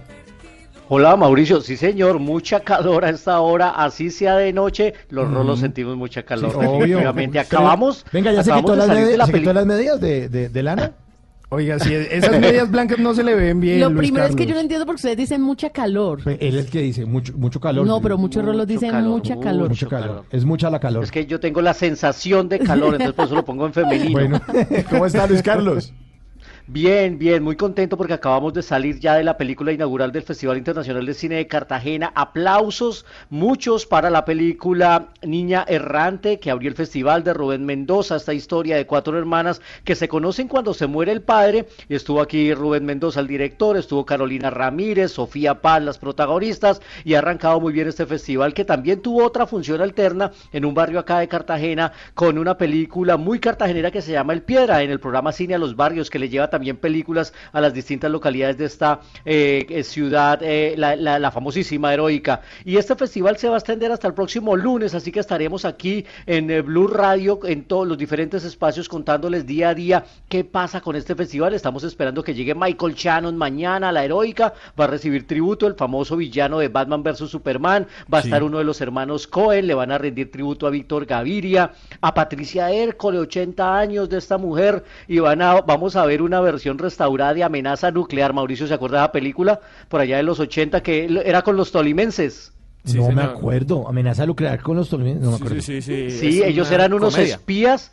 Era una comedia y ellos hacían como de unos agentes secretos, un clásico de los eh, Sí. finales de los 70, principios de los 80, y la restauraron, patrimonio fílmico, y se va a presentar aquí haciendo el homenaje a Patricio Hércole. Así que vamos a tener seis días de muchísimo cine aquí en, eh, en Cartagena, y bueno, nosotros ya nos Sí. alistamos para mañana ir a recoger entrevistas para tenerles acá. Oiga, Luis Carlos, en ese homenaje que le van a hacer a Víctor Gaviria, ¿van de pronto a proyectar algunas de sus películas? ¿Sumas y restas o La vendedora de rosas o Rodrigo de No Futuro?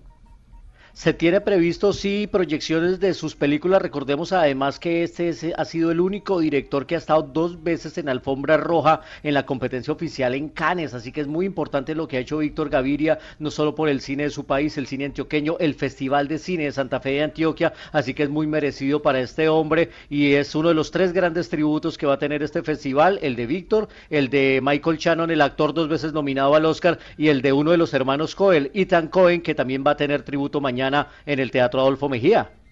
Bueno, muy bien, eh, Luis Carlos, chévere muchas eso. gracias por la información desde el Festival Internacional de Cine de Cartagena y esperamos que, que pues nos siga mandando. Esta información está muy chévere, muy bueno usted, corresponsal de Bla Bla Blue. Pero por supuesto aquí estaremos contándole cada noche pildoritas de todo lo que Buenísimo. sucede. Mañana vamos a tener ya entrevistas y bueno, Blue Radio presente en los grandes eventos como siempre y no podíamos faltar al Festival de Cine de Cartagena aquí en Bla Bla Blue. Sí, señor, y aquí les sigo teniendo música de los años 90. A ver, ¿con con qué va a salir? Ricky Martin, Living la Vida Loca.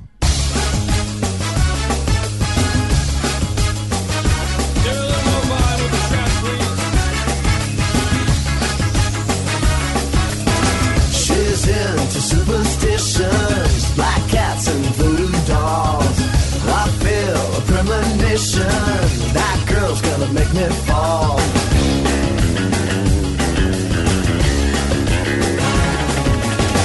La tela de la araña, la uña de dragón, te lleva a los infiernos, ella es tu adicción. She'll make you take your clothes off and go dancing in the rain.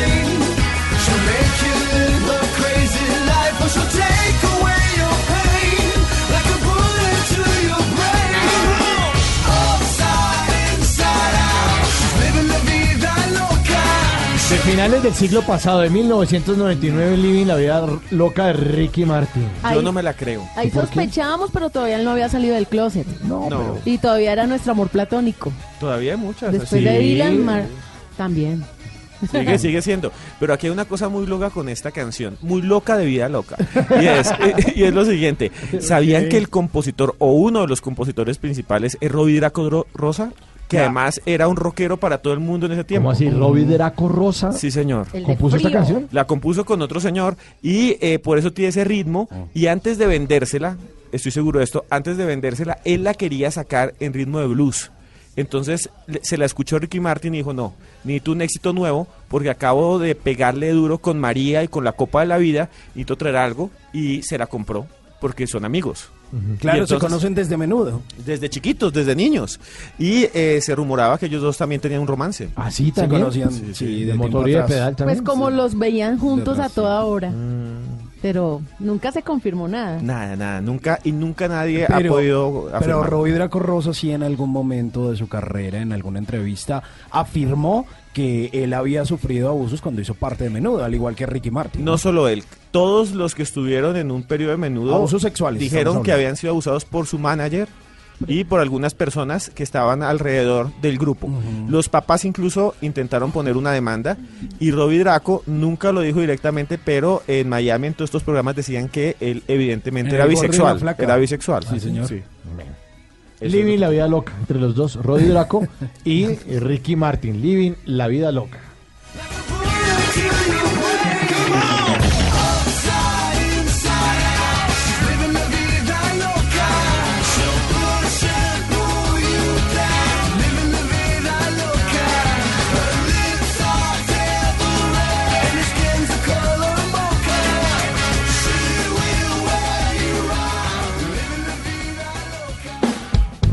Bla bla blue. Porque en la noche la única que no se cansa es la lengua.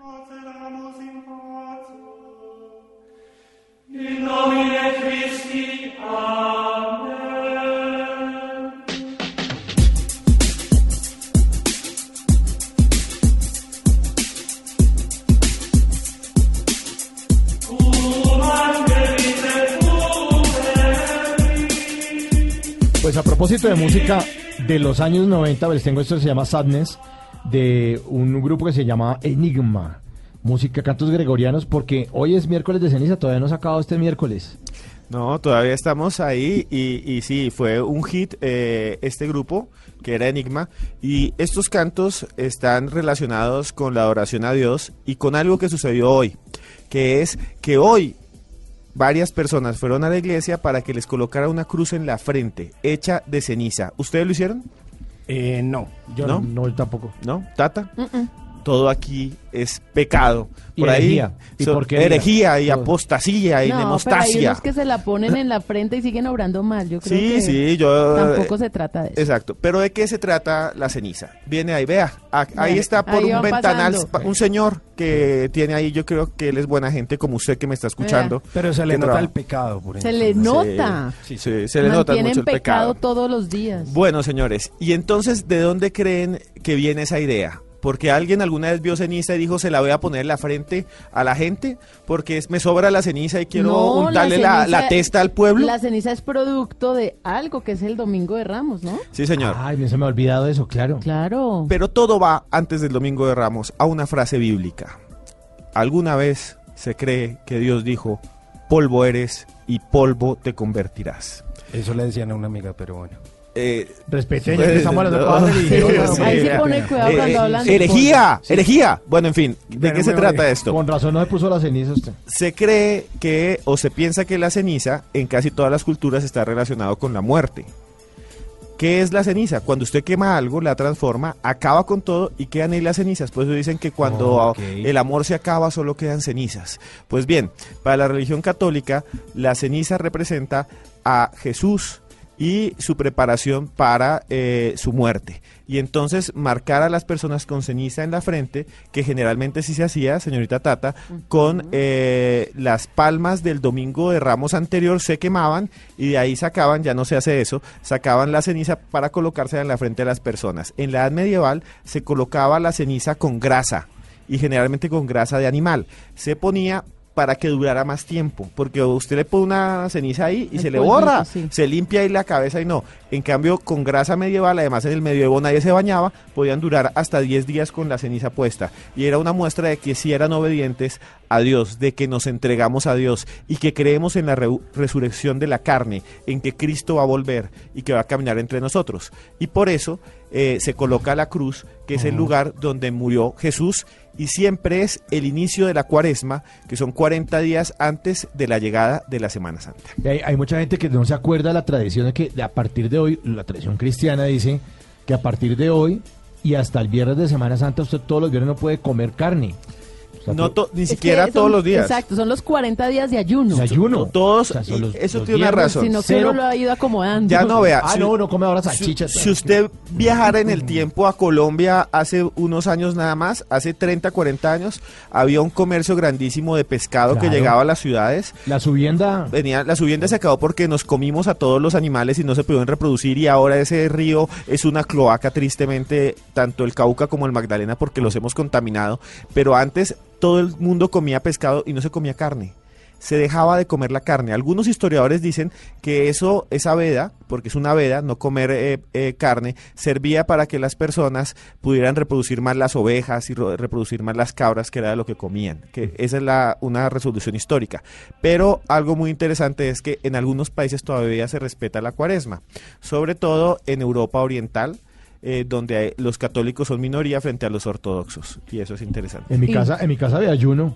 Yo alcancé. ¿Sí? Claro, los viernes daban pescado en mi casa Sí, o sí, sí, en mi sardinas. casa también, pero solo los viernes. Los viernes. Solo sardinas con arroz, porque hoy no puede comer carne. Nada de carne roja. Y no se nada. puede viajar, Sí, sí, y no se puede incluso a veces trabajar ni barrer, según las tradiciones. No se puede tener sexo. O sea, son eh, Ah. épocas Pero restrictivas. sabe que acá se aprovechan de todo. En Semana Santa o empieza esta cuaresma y suben los precios de los mariscos de los pescados. ¿No se han Claro. dado cuenta? Sí, Claro. el atún. De todo sube todo. el precio Y- sí, y en los las plazas de mercado. Y anteriormente en los restaurantes marinos eh, se volvían las colas inmensas, estoy hablando de los años 80, para ir a comerse de la cazuela de mariscos en la ma- mayoría de ciudades del país. Pero le voy a contar una cosa muy interesante de la ceniza. En la mayoría de las culturas sigue pensándose que la ceniza es mágica, que la ceniza lo conecta a- a- al humano con la otra realidad, con el más allá. Hay unos monjes que se llaman los Agori. Ellos viven eh, en India. Son Shadus. Es una secta llamada los Kapalika. Y ellos siempre están desnudos porque ellos tienen que mostrar humildad, ellos tienen que mostrar la pobreza. Imagínese usted que me está escuchando un tipo de un metro ochenta, delgado porque ayuna y es vegetariano y eh, solamente con un taparrabos, completamente desnudo y flaco caminando frente a usted y con el cuerpo lleno de ceniza. Ellos todos los días se echan ceniza encima y se colocan también símbolos por todo el cuerpo de ceniza. ¿Saben por qué lo hace? ¿Por qué? Porque la ceniza para ellos representa la santidad. ¿Y sabe dónde la saca? De lo mismo que se sacaba hace mucho tiempo en el cristianismo. Es la ceniza de los muertos. Ellos van donde están los muertos y donde creman a los muertos, porque los hindúes creman a los muertos, cogen la ceniza que queda de los muertos y se la colocan en todo el cuerpo. Y para la gente de India son monjes mágicos y los ven como si fueran dioses que caminan en la tierra. Tenemos un audio de eh, ese sonido, que es el sonido de los Shadus, que es el sonido de los monjes de la India. No sé si lo quiero escuchar, señor. Sí, de- que se- echándose ceniza. Sí, y, y ellos cantan y se echan cenizas de muerto porque dicen que así se conectan con ese otro mundo. Ahí lo está escuchando de fondo.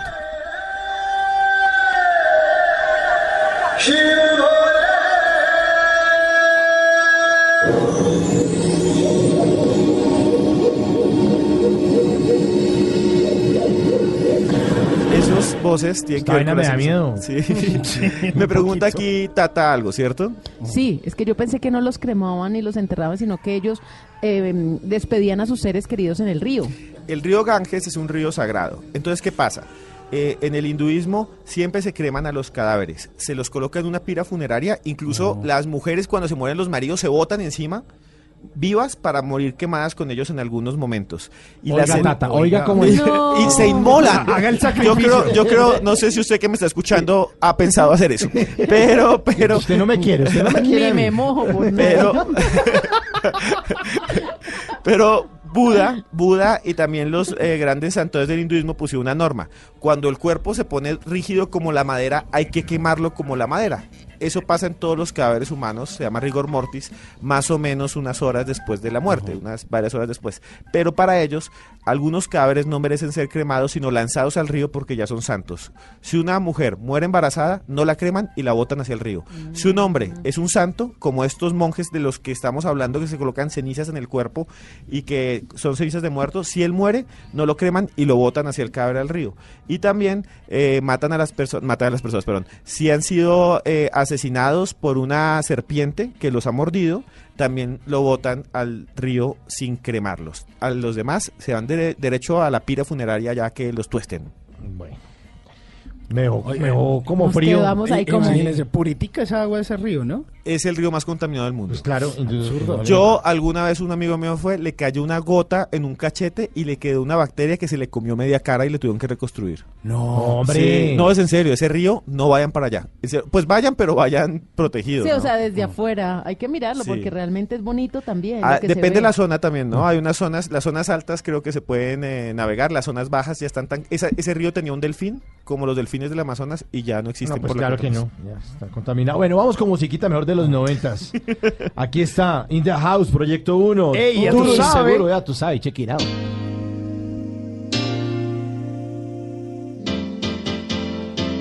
Pavel, ¿qué hora es? Las 3 de la mañana.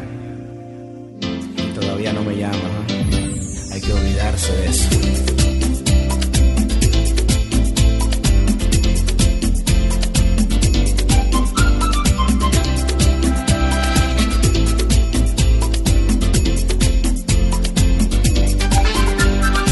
No puedo más, ya no sé qué hacer.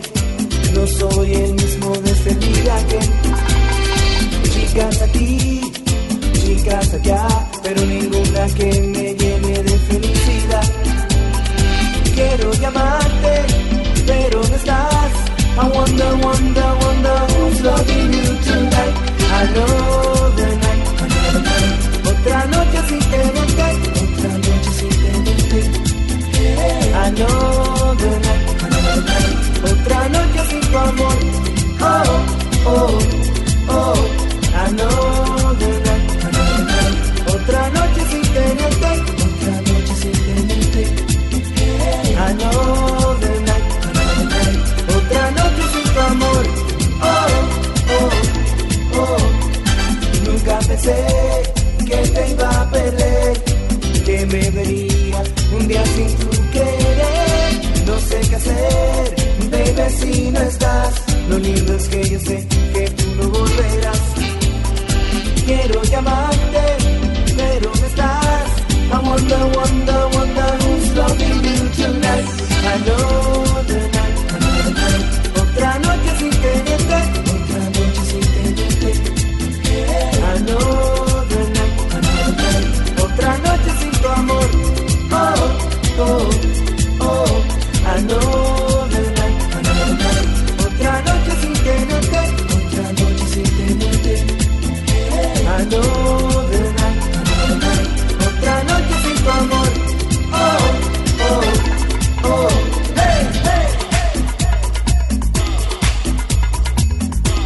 Una de las buenas canciones de los años 90 y los atiendo de a uno al que diga que no. No, es que es maravillosa. Proyecto Uno Duro y Seguro, el manual de lo corrupto. ¿Qué, qué- qué fue de ellos? O sea, quedó... Magic sigue, o sea, ellos, ellos se separaron Sí. en una época, Proyecto 1, eh, Nelson cogió por un lado, los demás por otro lado, y hace poco volvieron a encontrarse, pero Magic Juan ya siguió su carrera en solitario. Es Vive- Magic Juan. Magic Juan, ajá, Juan, el porque mucha gente del que le dice swing. Magic One. No, Magic Sí. Juan, De el uno. negrito del swing, swing, sí, él vive en Miami. Ajá. Él vive en Miami y tiene su proyecto en solitario, chévere. Después sacó proyectos chéveres como Meneando la Pera, ¿se acuerdan? No. Meneando Ya la Pera. Meneando la Claro, Pera. Meneando la Pera era Magic Juan ya solito. Solito. Ok. Pero recordamos con este éxito Hizo- de los noventas. Hizo canciones con Eddie Herrera también. También. Ah, no sabía. Y esta canción, yo creo que, yo creo que con el merengue pasa algo y es que todos los que tenemos, yo creo que entre 30 y 45 más o menos, esta, esta música hizo parte de nuestro desarrollo en cuanto a cuando nos dejaban Claro. salir a discotequear Claro. o a fiestas, A pedir a permiso. los No bailaba antes del proms, A pedir permiso en la casa. a pedir Claro, permiso. salir. Y la Ah, fiesta familiar también. Claro, y además el tema era aprenderse el 8, a dar las vueltas. Ah, vueltas, sí. Ese era toda una odisea. Estás pegado, estás Pero pegado. sí, el merengue hip hop de los años 90. Esa Ellos Proyecto son 1. latinos. Ellos son latinos. Ilegales. Usted tenía ¿no? cara de grillero. sí, sí. Así lo fui. Night,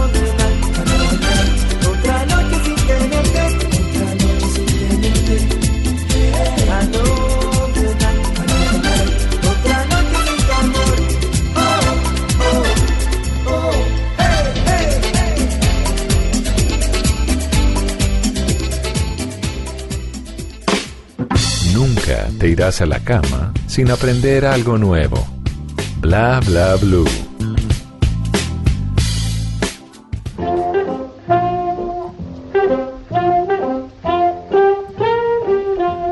Antes de que se acabe el día, hay que recordar que un día como hoy, pero del año 2000, salió a la venta la PlayStation 2, oficialmente abreviada como la PS2. Es la segunda videoconsola producida por Sony y la sucesora de la PlayStation 1.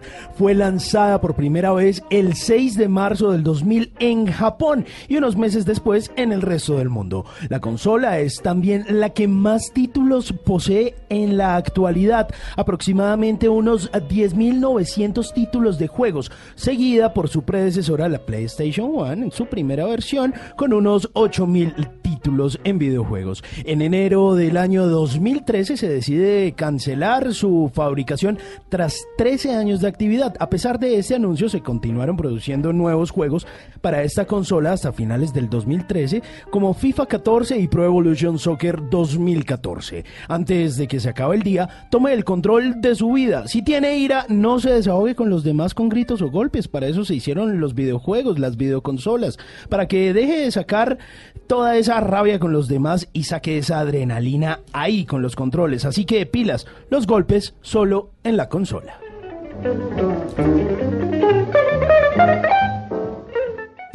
Bla bla blue. Conversaciones para gente despierta.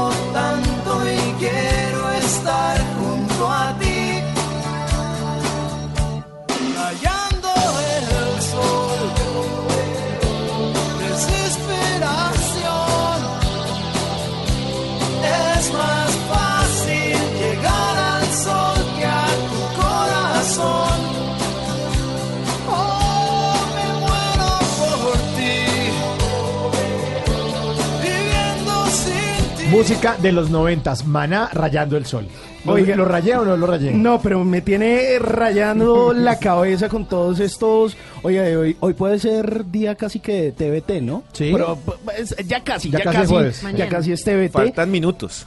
Sí, Maná que se estuvo presentando en ese Venezuela 8 Live que siguen dando de qué hablar y que se estuvieron presentando hace ocho días en el Carnaval En de el Barranquilla. carnaval de Barranquilla por primera vez, Oiga, maná. pero Fer ya, espectacular. ya no se puede quitar las gafas porque tiene esos ojos, si es una vaina en los ojos y quedó rarísimo. ¿Él se hizo un El tatuaje? ¿Una el permanente? Botox, como Botox, yo no sé qué fue lo que se puso. se mandó a estirar. Oiga, hay unos hombres que no. ¿Para qué? hombre. Pero ¿para qué? Y a las mujeres también aceptemos la edad. Asu- con aceptémoslo con dignidad. somos Sí. humanos.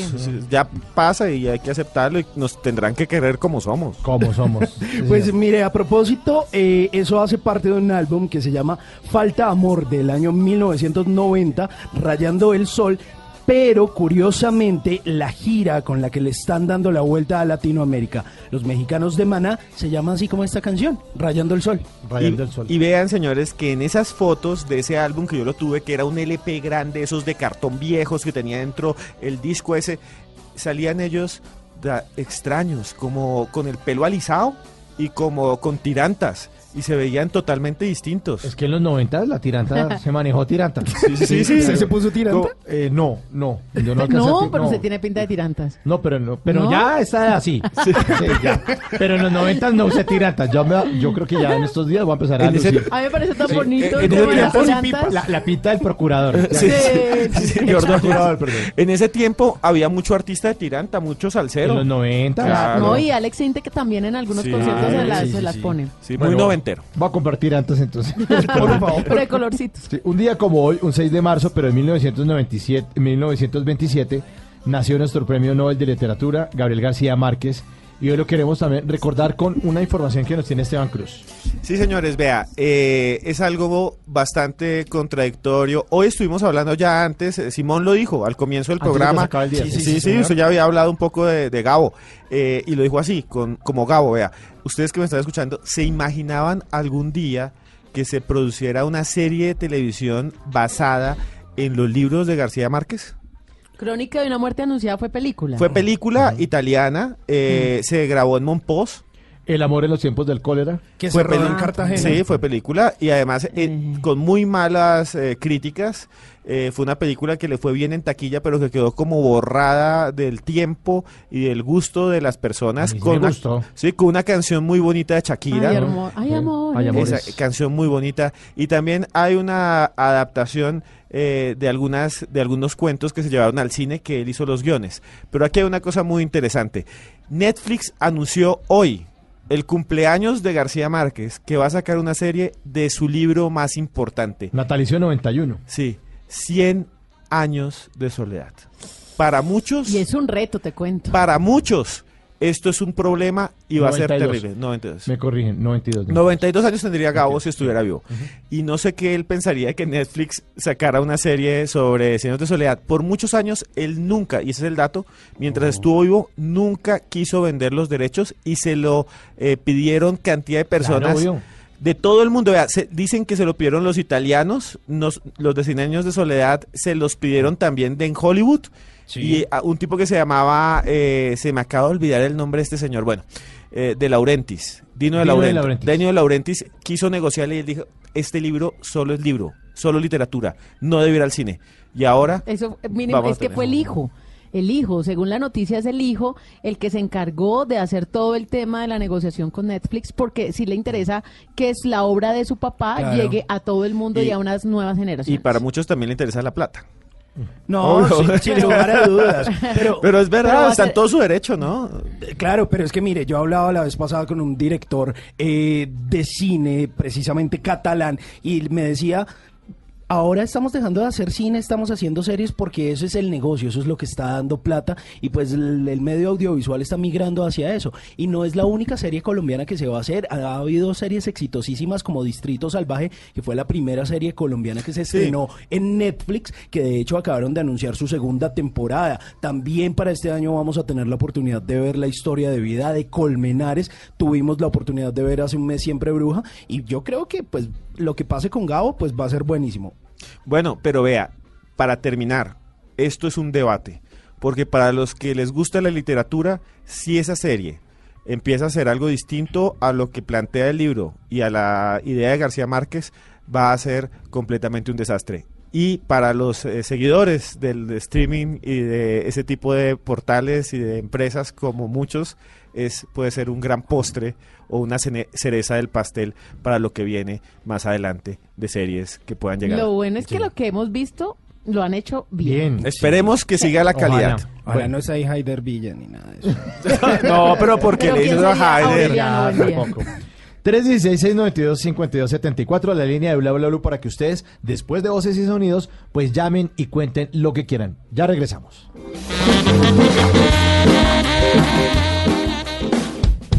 Bla bla blue. Porque en la noche la única que no se cansa es la lengua. Háblenos de usted.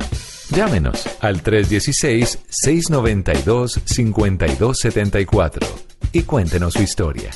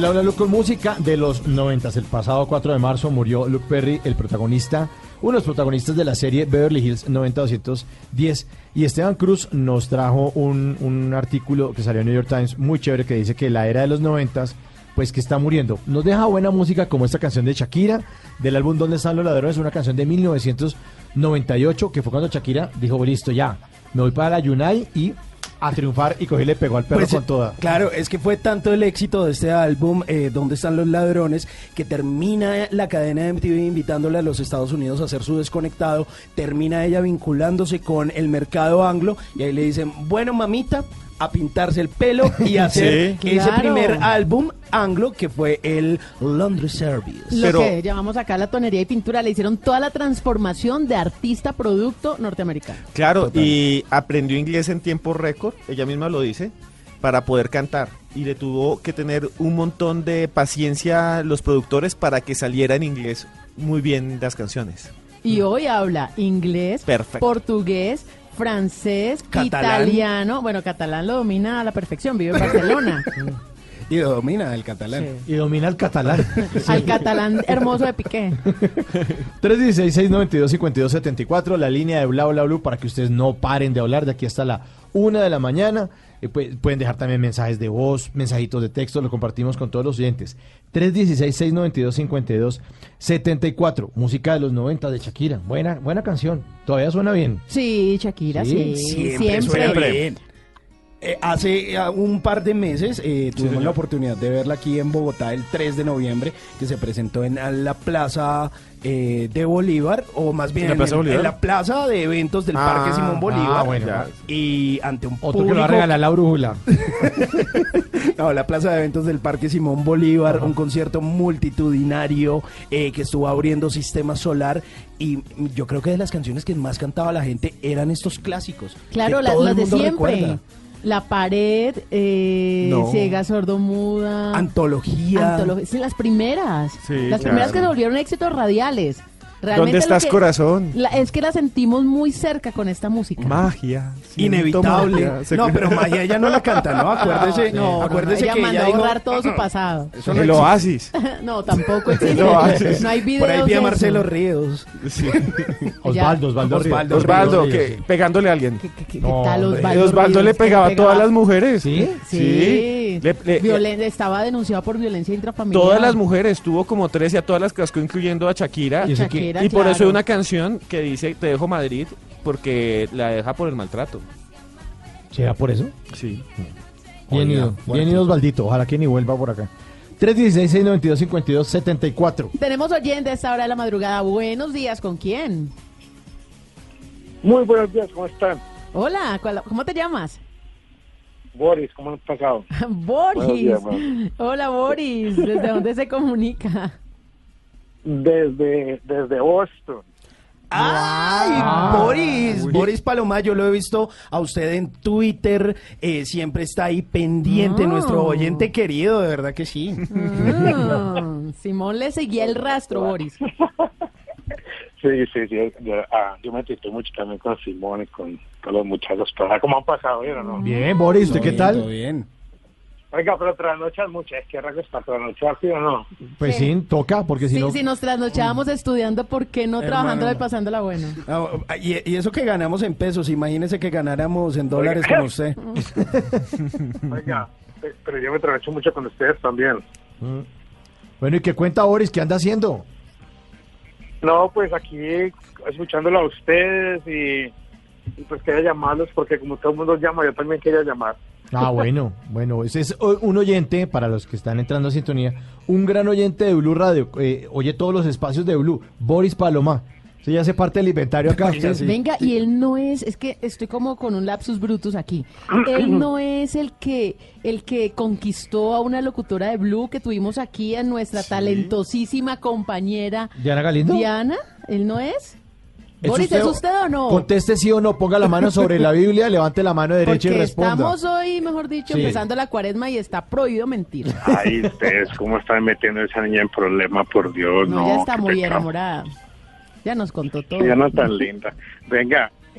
Pero si es usted, Responda como es cierto sí o no. Claro, sí, soy yo. A mí, me parece, a mí me Ah. parece una historia mágica la que nos contó Diana y Ah, ahora pero- tenerlo a usted nos parece de verdad una fantasía. Qué chévere porque le apostaron al amor, Sí, el porque amor, la radio el los amor. unió y ahora entonces está en Boston y está contento, está feliz y porque se ríe, pero es que como picarón, No. señor. ¿Ah? Porque, ah, no, no, no, no. Venga, sí, claro, en Boston, ¿no? Sí, me gusta mucho Boston, muy bonito. Está haciendo frío, pero, pero no, me gusta mucho. Vine por tres meses y ya, Eso. ya voy para dos Cambia el años larguitos. cambia el tema. Cambia el tema y tranquilo, fresco. Bueno, entonces hablemos de Boston. No, no, no. Y sí, allá no, queda. no, venga, venga, eh, no, no, sí. ¿qué? Yo soy, claro que sí, yo soy la esposa de Diana y Diana es tremenda y Diana es, mejor dicho, pues, Diana es mi esposa. Pero al, a la vez quiero, no sé, como le, respe- me- le respeto mucho su trabajo, la admiro, la admiro demasiado su trabajo. Ah, Nosotros también. creo que es, Mucho. yo sé que sí, y muchas gracias. Y la queremos pero, mucho. pero como yo soy tan papeleta, ¿sí me entiende? Eh, usted lo sabe en el Twitter y todas esas cosas, entonces no quisiera que de pronto la gente dijera, ah, pero mira este muchachito tan papeleta y casada con esta niña. Espere, entonces, ¿qué es por eso- papeleta? sí, Por favor, nos traduce el adjetivo papeleta. ¿Qué es? del verbo papeletear. ¿Y qué es No, pues, papeletear? no, no sé, lo que pasa es que una de, diría yo, de mis hobbies sería, perdón, sería tuitear, si me entiendes, sería Sí, sí, sí. eh, eh, y tuiteo, pero no, no groserías, pero Uno que otro chistecito que- por ahí. pero yo creo que te, pero de pronto, ah, mira, sabes que tuiteo, tuiteo mucho porque yo no vivo en Colombia, pero me importa mucho Colombia, sí, y, y hay muchas cosas que no están bien. Entonces hay personas que hay que decirle las cosas muchas veces no de la forma como se la han dicho toda la vida, ¿se me entiende? Sí. Sin necesidad de decir algo muy feo, sin necesidad, pero pero de pronto no suena muy bien para otras personas. Eh, pero y eso no quiero que influya en el gran trabajo que hace Diana y en su profesión y todo eso. Entonces por eso es que me dio pena, pero no por nada malo. Ah, no, bueno, no, tranquila que no. cuando uno se enamora, uno se enamora de todo el paquetico completo, con las cosas ¿Eh? buenas y con las cosas malas. Y ese es el verdadero amor, ¿sí o no, Esteban? Usted que está solo. No, sí. Eh, en medio de, de- de la soledad, yo le digo a nuestro oyente Boris que es un afortunado por ¿Cierto? tener el amor. ¿Y el amor de Diana? Y y sobre todo de Diana. Muchas gracias, muchas gracias. Yo, desde mucho. Pero este se yo, ya. yo como de penoso. Risa No. nerviosa, Boris. Risa nerviosa. Bueno, y entonces a esta hora, ¿qué está haciendo? Cuéntenos. ¿Qué hace hoy a las 12 de la noche? No, pues ah, ah, cuando no tengo que madrugar, los escucho a ustedes. Ujú. Eh, en este momento estamos en invierno, entonces todo el mundo mantiene como las casas, ahora hay nieve hasta, hasta las rodillas, así que no es mucho lo que haya por hacer. Oiga, Y dígame, ¿y en cuánto está la temperatura en este momento en Boston? en este momento ya le voy a decir a cómo estamos. Pero es que él sabe de En Fahrenheit. este momento estamos a 19, eso viene siendo, uff, estamos a menos 7. Menos 7. Uy, está bas- bastante, pero bastante frío. Pero yo le voy a decir una cosa, en este momento, yo no sé si uno ya está acostumbrado o está entumido, pero uno ya no siente el frío. Bueno. Ya usted puede salir, mírate, no me haya dado cuenta, estamos a menos 7 Ujú. y yo salí en jeans y una camisa o chaqueta, obvio, y, y un gorro y todo, pero pero no como que... Pero ya porque ya llevamos mucho, ya se está acabando el invierno. Claro. Oiga, Boris, Sí, y por ejemplo, para la gente que no conoce Boston, eh, Sí. Digamos si uno fuera un día de vacaciones, ¿qué hay para hacer en. Boston? ¿Cómo se puede uno distribuir un día ahí bien chévere para visitar y conocer la ciudad? eh, un día así rapidito. eh, yo iría, iría al Prudential, hay un edificio que en su terraza tiene un restaurante y tiene un barcito y, y tiene en el piso abajo que es 50 tiene una para, para ir a mirar una ¿cómo se llama? como un, un view Mirador. y ese es un mirador, gracias. Y ese mirador, pero lo que pasa es que para el mirador tienes que pagar como 20 dólares para entrar. Ujú. Si subís dos pisos más, te sentás y te tomas dos traguitos con esos 20 dólares y te la misma vista, ¿no? Ah, bueno. Digo yo. ¿Y allá es donde queda Harvard? Pues, ¿En Boston? al- pues sí, sí, queda en, ca- en, ah, sí, queda en Boston, sí. Eh, pero pues a Fenway Park, que es donde está el estadio donde juegan los Red Sox, puedes ir a comer pizza. La mejor pizza de los Estados Unidos está en Boston. ¿Ah, ¿Y qué tiene de especial? ¿O aparentemente es normal? No la probé muy rica, pero pues que digan la mejor, no sé. No, muy rica, muy rica. Estoy comiendo pizza muy rica. Eh, ¿Qué más puedes ir a hacer aquí en Boston? Puede, si es colombiano, puede ir a conocer la comunidad colombiana en East Boston. Grande, pero pues venir por acá a comer comida colombiana, ¿sí no? No, No hay mucho más. Sí, una parada Ah, técnica un día en Boston y, vamos a buscar. Y una pregunta. ¿la, la comunidad colombiana tiene su zona, como su barrio, con sus tiendas, como agrupados? Mira que yo, como te digo, yo llegué, yo vine por tres meses nomás a, y uno siempre busca como la comidita y todo, ¿no? Y hay un lugar que se llama East Boston, es un lugar en, en, en Boston, cerca del aeropuerto, y ahí está Don Matías, está metido ahí. Ahí está todo Matías, es increíble, por una comunidad muy unida, es súper bacano, porque es muy chévere y todo el mundo, todo el mundo se conoce con todo el mundo y todo. y Muy chévere. Oiga, Boris, ¿y usted qué se dedica en Estados Unidos? ¿Qué hace? ¿En qué trabaja? Eh, imagínese a, tu- a tuitear, Sí. a coleccionar fósforos, Sí. eh, a coleccionar fósforos. Fósforos lindos los que se consiguen en Boston, ¿no? Pero los fósforos tienen que ser de un lugar donde yo haya ido. Ok. Si usted si usted me dice, le trae estos fósforos de tal lado, muchas gracias, pero no me sirve. Lo mismo con los corchos. ¿Colecciona Corchos fósforos y corchos? Ok. Sí, señor. Ah, no, y sabe. los corchos tienen que ser una botella que haya destapado, y si me entiende. No, pero usted está exigente. Yo le quería hacer una pregunta. No, es, no, es la memoria, es la memoria. Ah, Yo, yo- La colección. yo le quería hacer una pregunta con los corchos. Dicen que eh, lo- los corchos los sacaban de un árbol que se llamaba que se llama corcho. Es un árbol que incluso uno lo coge y, lo siente como un corcho. Ajá. Y los corchos de ahora ya no son de eso, ¿cierto? Son plásticos y son como. Oiga, sí, ha venido cambiando eso, ¿no? Y cambia Sí. el sabor del vino y todo. Sí, sí es verdad. Entonces, pues, pues sí he visto, no sabía, pero sí he visto los corchos que dice usted, pero sabe, sin saberlo, yo no escojo la botellita de vino si tiene ese corcho. Yo prefiero la otra, el corcho así, el antiguo, pues sí, vamos a decir. Pero pues sí he visto los que dice usted. Sí, sí, son como Pero sintéticos. entonces... de Sí, los de ahora son como plásticos. O pa- eso parece un ¿Y sabe triplex. Es como un aglomerado ahí de como pegante con no, pues eh. ¿cómo se llama eso? Con lo que Yo sobra. creo que el corcho tiene que ser poroso para que respire el vino. Eso. trata, creo yo. Bueno, No Bueno, no, Boris, mire, le agradecemos su llamada a, a Bla Bla Blue. Eh, le mandamos un abrazo, un abrazo caluroso a propósito de los menos 7 grados. Y le queremos dedicar una canción eh, desde Bla Bla Blue. Le queremos dedicar una canción que es de Selena, porque estamos poniendo música de los noventas. A ver si le queda a usted o no le queda. ¿Sí? Se llama Amor Prohibido para Boris Paloma.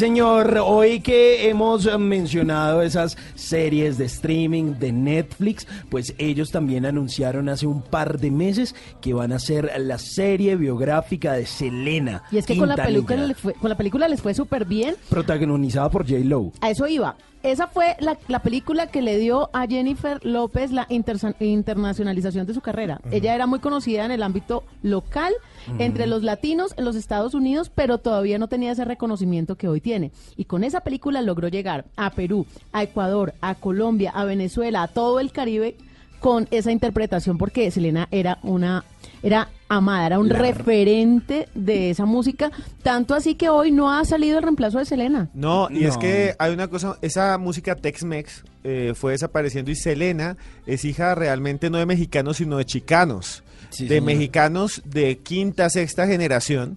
Eh, que ya no hablan español, que hablan inglés. E- Eso es curioso en los Estados Unidos, ¿no? Usted ve las personas con rasgos mexicanos que suelen Sí. ser muy indígenas y usted les habla en español porque usted dice, este habla español, este habla español.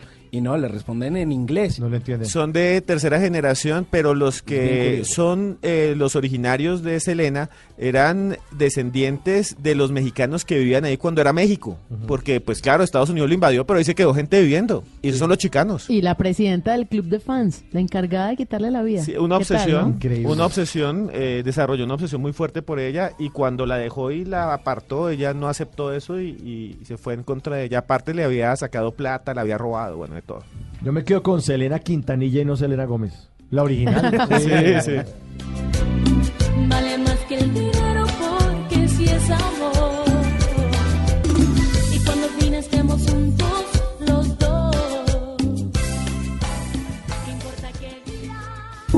Bla bla blue. Conversaciones para gente despierta. Porque la vida llega sin instrucciones. Porque la vida viene sin instrucciones. Llega Tata Solarte. También sin instrucciones. Sin instru- no, llega Tata Solarte con las instrucciones.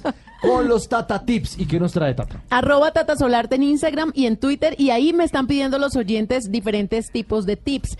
Ese tiene que ver con el ahorro. Imagínense que se acabó febrero, mes cortico, y para muchos uno de los meses más tenaces del año porque todo lo que compraron en diciembre lo pagaron en febrero. Sí, como uno veía el mes por allá en el Claro, futuro. y entonces- en, en noviembre uno dice, eso es por allá en el futuro. Eso- en esa época, pues, yo, yo creo que estoy viendo como, no sé, en Mercurio, en Venus. No, y además, no me va a llegar la tarjeta de crédito. y la Sí. comunicación era, compra en diciembre, paga en febrero. Paga en febrero. Y tarje- pero con, con el tarjetazo, con todo el Claro, montón de intereses. plata, o sea, sin plata. Sí, sí, no. Entonces, la gente en febrero quedó muy muy grave, o sea, fue uno de los meses muy difíciles Pues en la sí, economía. me duelen los bolsillos aún. Claro, apenas en marzo como que la gente empieza a respirar un poquito. Pues les tengo este tata tip para que no sea un dolor de cabeza cuando le llegue el recibo de la energía. A ver. Si usted implementa una de estas recomendaciones que les voy a dar hoy, fijo, la factura le va a bajar. Y en esta época le vamos a echar mano a todo lo que signifique ahorro. Por favor. Por favor, entonces mire, todo lo que se conecte, si usted no lo va a usar, desconéctelo. Así de sencillo, equipos que se manejan con electricidad, desconéctelo. Si está el cargador del celular y usted lo deja conectado, aunque no esté cargando el celular, igual le está comiendo energía. Entonces pilas con eso. Si usted vive en tierra caliente, llegó la hora de cambiar el aire acondicionado por el abanico Sanjo. ¿Se acuerdan de la canción? Abanico Sí, Sanjo. sí. Mientras ahorra, No. mientras se regula. En serio, la gente está atravesando una situación difícil.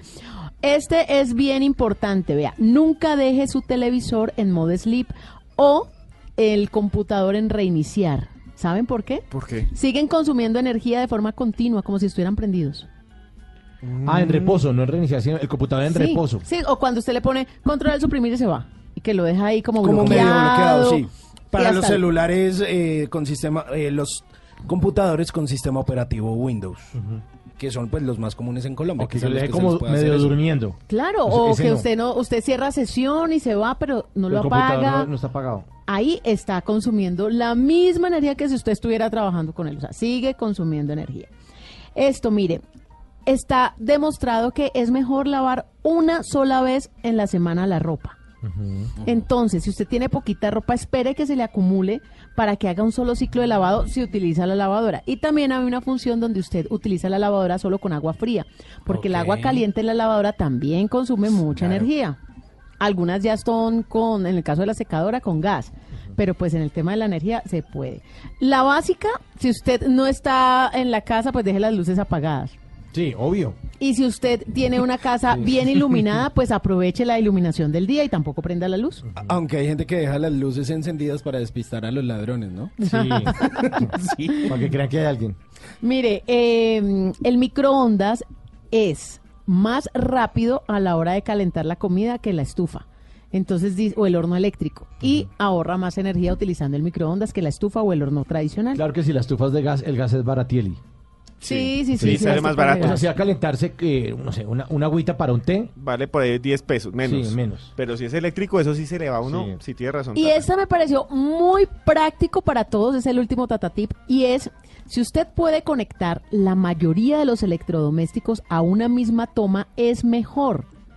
Puede conectar una multitoma a un solo enchufe y de ahí hay que conectar la mayor cantidad de electrodomésticos posible. ¿Así? Ahí se, se regula más el tema del consumo de la energía. ¿En serio? Entonces, una multitoma y ahí conecta los electrodomésticos. Como cuando sale un pulpo. Eso se vuelve como un pulpo. Sí. y que No, pero yo, tengo hay, eso, ¿no? Yo hay tengo eso. multitomas como de seis. Yo Sí. tengo eso. Y yo de una multitoma Usted saco puede todo. conectar ahí claro. el televisor, el DVD, El PlayStation, Play, todo. eh, La si lámpara. Tiene, si tiene el sistema de la barrita de sonido, Ay, buenísimo todo ese de esa misma, de esa misma Sí, sí, sí. multitoma. Pero que tenga sobre todo fusible, porque si no esa vaina se quema. A mí se me quemaban La hasta que, que, compré tenga, fusible. la que Con- tiene el encendido y apagado. ese. Pero ahorra uno muchísima energía porque, claro, cuando se se va le pone el apagado. No tiene que Claro. estar desconectando, sino el apagado y no le pasa la corriente, que quiere decir que no está consumiendo energía. Buenísimos los tatatips de hoy. Me encantan. Para ahorrar. Ahorrar, ahorrar, a gastarse la plata en otra cosa, pero no pagando los servicios.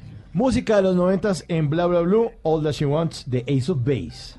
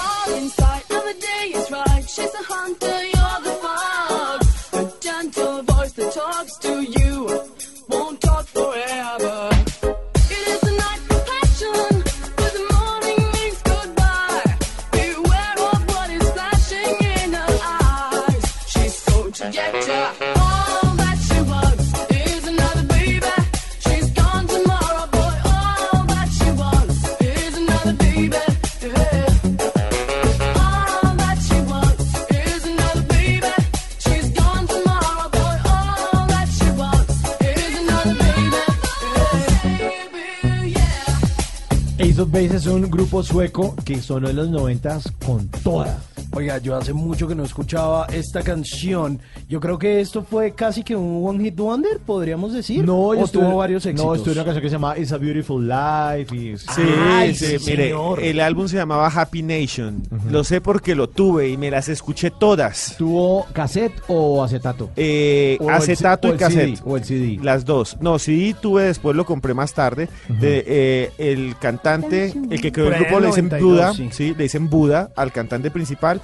Y eh, las canciones eran brutales porque mezclan reggae con la electrónica del momento, que era el house, y con un poquitico de onda de los países nórdicos tipo ABBA. En los países nórdicos, en Suecia, hay muchos grupos como este, que son dos mujeres y dos hombres. ABBA, Jackie Da, que es un grupo que viene después, y este que era Ace of Base. Y antes hubo un par más que son de ese estilo. Es que hubo, digamos que, un boom en los 90 en esos países nórdicos, ¿no? Especialmente en Suecia Sí. se hizo mucha Roxette, música, ¿no? Roxette, Roxette. Por favor, ¿dónde me deja Roxette? Entonces, claro, Suecia tuvo como la época de oro de la música en el mundo y pues oh, ya no lo es, pero en su momento 90 y 80, Roxette, Ace of Base y antes ABBA. Y ahora, oyentes, 316-692-5274, la línea para que ustedes llamen a, bla, bla, bla, a hablar de lo que quieran. Muy buenos días. ¿Con quién nos conectamos hasta ahora? Aquí en Bla Bla Blue. Hola, buenos días. No hablas con Diego. Hola Diego, ¿desde dónde eh, nos está llamando? Estoy llamando de la hermosa ciudad de Cali. Cari, vea aquí, aquí la tenemos una caleña, la- vea. la- Sí, vea. Colonia rosca, la rosca. Rosca, rosca, palanca. Yo, No. yo les digo a todos que llamen a- después de las 10 de la noche. ¿Y, y de, de qué parte de Cali?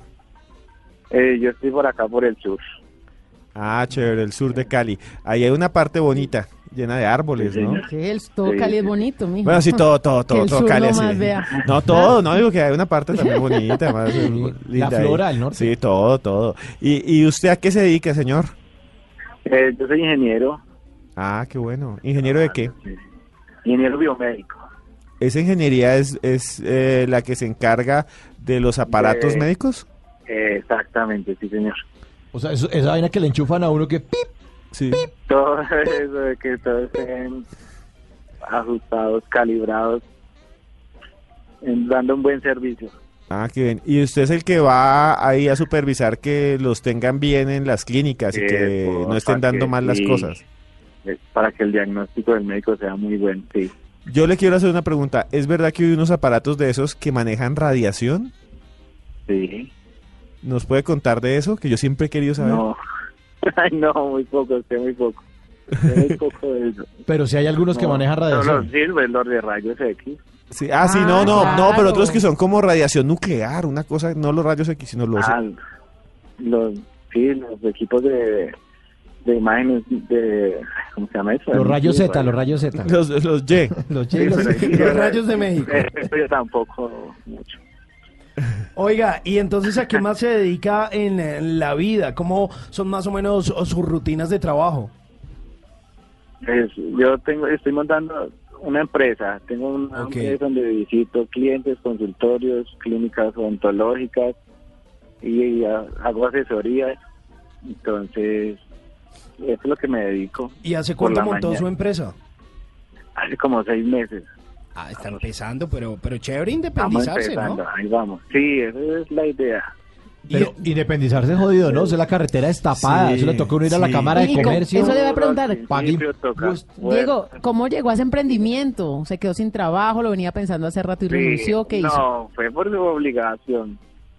Porque pues yo venía trabajando bien y me quedé sin trabajo. Entonces, pues tocó rebuscar. Al principio eso me tocó Uber, tocó trabajar de todo, pero ya después fui consiguiendo, tocando puertas, doctores, eh, consultorios, antiguos compañeros. Entonces, ahí vamos. Bueno, eso toca hacerle. Oiga, entonces nos estaba contando que en la mañana se dedica a visitar clientes y a abrir nuevos negocios. Esa es la idea, abrir nuevos. Ya, y ya por la tarde, pues tengo varios muchachos, pues bueno, varios, no, dos compañeros que están trabajando, entonces yo los, los que cómo van, qué necesitan, así. Oiga, pues chévere, chévere que tenga ese tipo de emprendimientos y que se haya ofrecido y haya tenido la berraquera pues Sí, de no salir adelante. No es fácil, No. es todo un reto y mucho más sí, en, este país y que toca pagar obviamente impuestos y que toca ser empresa. No, pero y, la factura, y la DIAN. Y la no, factura. no, pero venga, pero- si Y el ICA, si y el quiere que todo funcione, Con IVA le cobran a uno. eso ya no es trabajo de La ocho horas. contadora, No. el contador, eso es un Ah. montón. El reteica, y además cuando uno está empezando empresa, uno es el mensajero, uno es el que lleva la vaina, el que sube, el que baja, no el Chinomatic. Todo. Y uno se pone feliz porque dice, uy, me gané un millón de pesos y después de que hace las cuentas le queda como la 100 mil. No, es en serio. sí, Así es, así es. Bueno, pero lo importante es que ya empezó y ahora no puedes fallecer, sí. tiene que a- avanzar, tiene que seguir porque esto es una demostración de que la vida lo sacó de, de esa de esa zona que uno dice, bueno, tenía su trabajito La fijo zona de confort. y ahora pues ya es a pelear por lo suyo, nada de trabajo ocho horas, ahora sí toca meterle la ficha. Ahora sí, todo el 24/7. Uno se relajaba los, los domingos y ahora no. No, nada. Trabaje sábado, trabaje domingo, a la noche. Pero a veces los consul- consultores necesitan al otro día urgente, entonces hay que hacerle derecho. Claro. Pues mire, Diego, lo felicitamos desde Bla Bla Sí. Blue porque eso, eso es tener pantalones. Y las empresas, Sí, las claro. grandes empresas nunca nacen siendo grandes. No, no, no. No. Empiezan así como, como usted está empezando. Pequeñitas. Pequeñitas y a darle, sí, sí. y darle todos los días hasta que después ya le, le pega el perro con toda. Oiga, Dios los oiga. Muchas gracias. Y Felicitaciones a ustedes, el programa es genial. Bueno, aquí estamos para acompañarlos. Sí. Gracias, B. Venga, un B, por acá lo espero, ¿eh? hágale, hágale, para ir a comer chontaduro. Bueno, y- Ah, Marranitas. uy, sí, y lulada y todo eso. ¿Ustedes Sí, sabían que hay un emprendimiento caleño de, de chontaduro?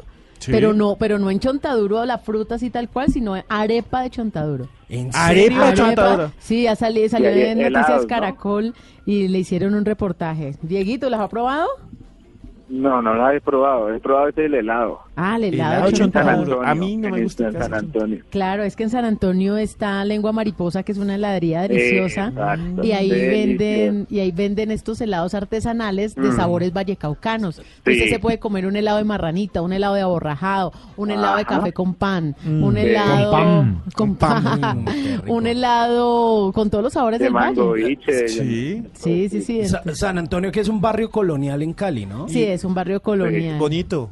Es como también bohemio. la Candelaria en Bogotá. En Bogotá, Sí, sí. Es como muy de artistas, muy de, De artesanos. de artesano. Y, y- y hay helado de tamal cartagüeño. Y hay Sí, el, el- el helado es, es- es hasta helado de chuleta. ¿En serio? El, de- el Es helado de que mar- sí. el helado de marranita viene con trocitos de chicharrón caramelizado. No. Para que se hagan una idea.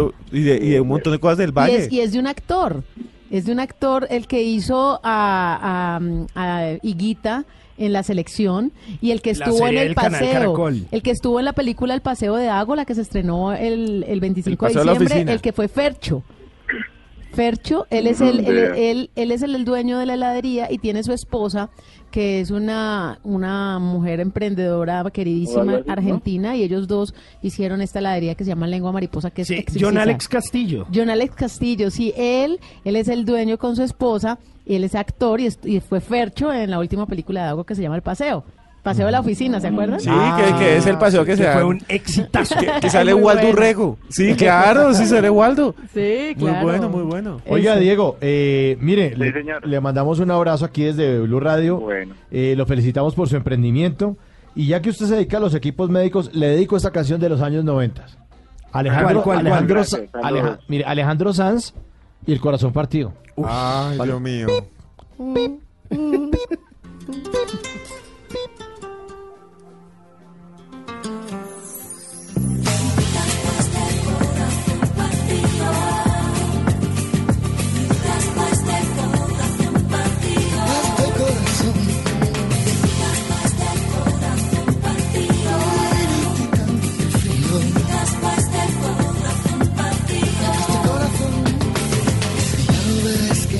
que no sin tres Que la vida va y viene Que no se detiene y qué sé yo Pero miénteme aunque sea Dime que algo queda entre nosotros dos Que en tu habitación nunca sale el sol Ni existe el tiempo ni el dolor Llévame si quieres a perder a ningún destino sin ningún porqué.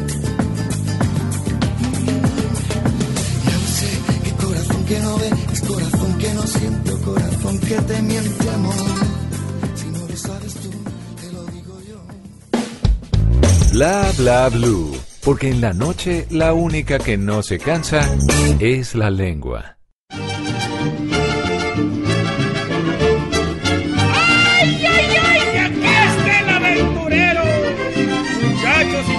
Ay, llegó el aventurero, véanlo. Ay, para que vea. ¿Cómo? ¿Vea mi sombrero? Ay, a qué ver, bonito. A ver.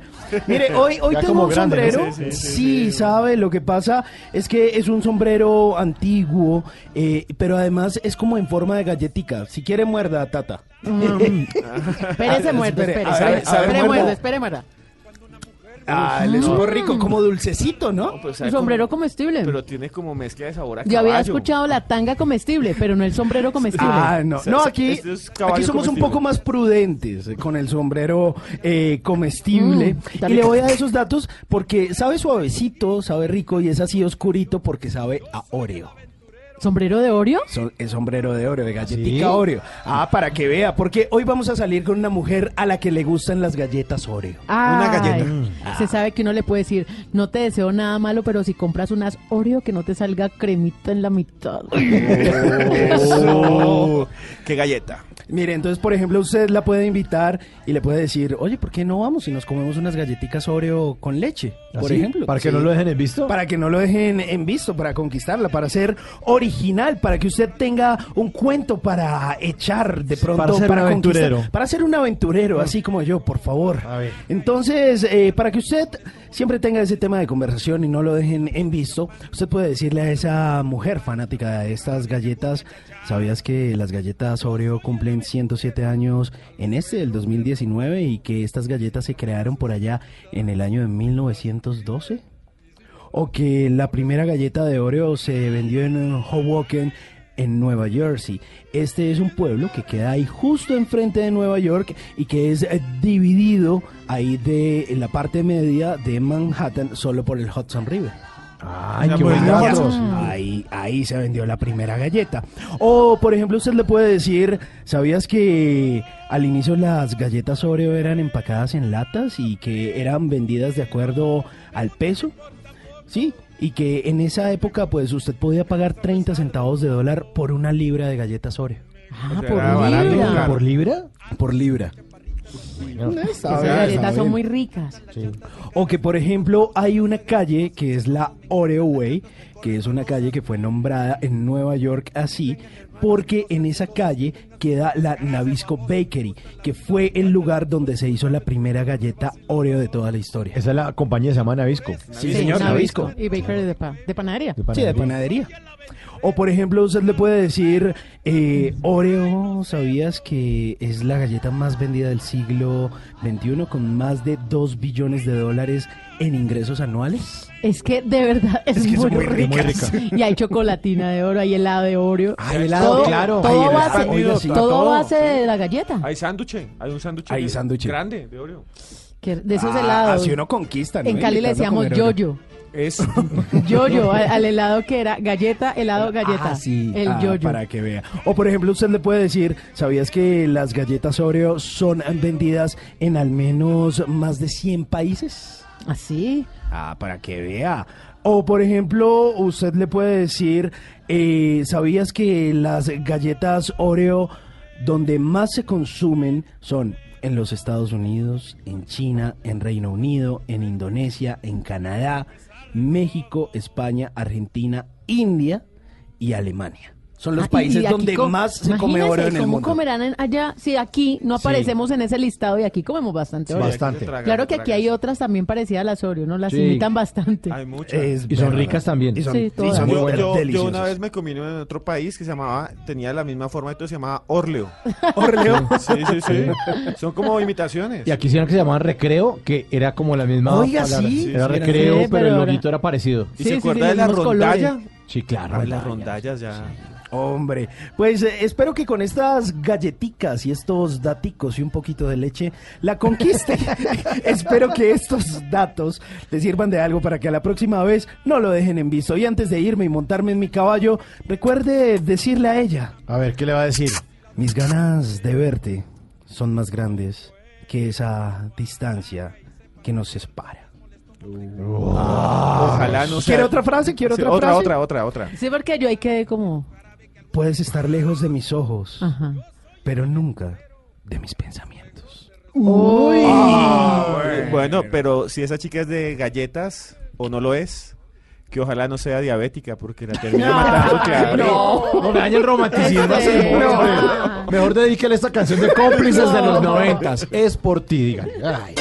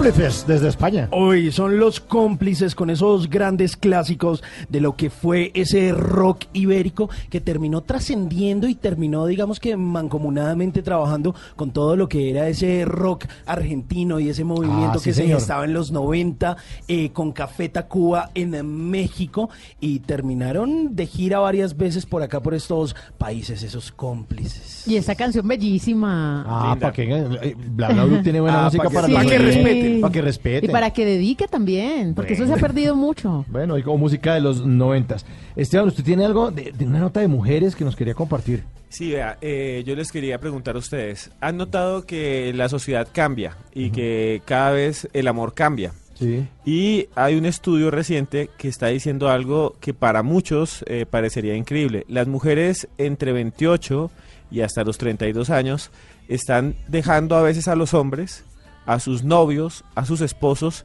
y después, en algunos casos, tienen de pareja otra mujer. O sea, dejan al hombre por la mujer.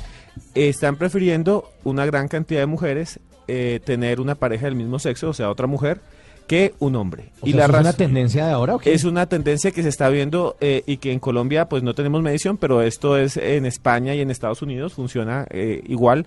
Y lo que pasa es que muchas de las mujeres se cansan de las relaciones con los hombres porque, según ellas, son desgastantes y muchas veces dan con hombres que las maltratan. En el estudio habla que cuando uno de mujer llega a los 30 años, en la mujer se produce un despertar. Y en ese despertar empieza a cuestionarse qué ha hecho con su vida. Y se quiere alejar en ese despertar de todos los prototipos de estar casada, de tener hijos y bueno, todo lo que imparte la sociedad. Entonces lo que habla de ese estudio precisamente es eso, que ya la mujer a los 30 años quiere nuevas experiencias. Pues eso, de eso nos hablaba Ezequiel López, nuestro invitado eh, del, del jueves pasado aquí en Bla Bla Blue, que hablaba de cómo eran las etapas de- del sexo y las edades. Entonces, como que la mujer, bueno, y el hombre también, como que ya cumplió una cantidad de cosas que tenía pensado, y la mujer como que ya probó ciertos hombres y se aburre después de los 30 y dice, no, yo no me aguanto más esta bobada, y prueba entonces con mujeres, y ya, encuentra el amor de su vida. Claro, porque el enamorarse, el sentimiento del amor, eh, ya esa parte del estudio, se puede dar en cualquier momento de la vida hacia cualquier persona. Y hay casos registrados de hombres heterosexuales que llegan a ser abuelos y de pronto quedan viudos y se enamoran de otros hombres eh, ya a los 60, 70 años y nunca habían sido homosexuales. En lo que estamos hablando es muy interesante, ¿cierto, Tata? Sí, porque en el estudio que está respaldado por la doctora Klisberg, ella eh, pudo hablar con las mujeres, preguntarles en ese despertar que están teniendo y encontró que las mujeres, escuchen bien, a eso de los 30 años se dan cuenta que se la han pasado complaciendo a los demás. Sí, señor, que eh, están todo el tiempo atendiendo, eh, estuvieron todo el tiempo dedicados a sus parejas, pero no a sus propios sentimientos y a sus propias necesidades sexuales. Claro, y pensaban que eran heterosexuales, pero luego se daban cuenta que era por el otro, pero cuando pensaron en ellas mismas se dieron cuenta que querían este tipo de experiencias Hay, homosexuales. hay dos sexólogos muy famosos, Master and Johnson, que hicieron un montón de estudios y descubrieron algo muy interesante eh, con las mujeres, más que con los hombres. Eh, que existe un contenido muy, muy grande en las mujeres de todo el mundo de bisexualidad, una presencia muy grande de bisexualidad en las mujeres, menos que en los hombres, en los que está muy marcada en los hombres o la heterosexualidad o la homosexualidad, pero la bisexualidad es muy difícil de encontrar en los hombres, mientras en las mujeres es muy fácil que estén dentro de la línea de la bisexualidad. Bueno, pues ahí está entonces. ¿Y ustedes que qué vea. opinan de este estudio? Pues sí. Pues yo pienso que cada Pues sí. persona es libre, ¿no? Igual como que lo hablábamos Sí. en la primera hora de este programa eh, con Carlos Vargas, que nos contaba un poquito como de su experiencia y de Sí. su vida y de como Y de esas libertades, ¿no? ¿no? De, de ser feliz, no Mm. importa con quién. Yo creo que si la felicidad se la brinda a usted un hombre, pues chévere, aproveche. Si la felicidad se la brinda una mujer, pues chévere. El estudio concluye con que una simple aventura con alguien del mismo sexo puede ser solo algo experimental para esta mujer. Claro, No como para toda persona. O Ajá. sea, eh, que una mujer haya tenido una pareja por dos, tres días o en una fiesta o un hombre también, no significa que eso va a cambiar su orientación sexual. Eso es lo que mucha gente eh, a veces cuestiona. Dice, ay, no, pero eh, tuvo una aventura con otra chica, esa chica ya es gay. No, eh, puede ser totalmente heterosexual, sino que vivió una experiencia. Está probando y ya, y es Sí, válido. exacto. Bueno, prueben con lo que quieran menos con leones, porque de pronto si usted tiene una relación con león, ¿Cómo puede... así que con ¿Qué? un ¿Cómo león, así? Con un Sí. leo de signo... No, esto ya es una cosa demente, incluso un poco hasta trágica. Imagínense que en República Checa un hombre eh, compró un león bebé. Y esto es lo más demente.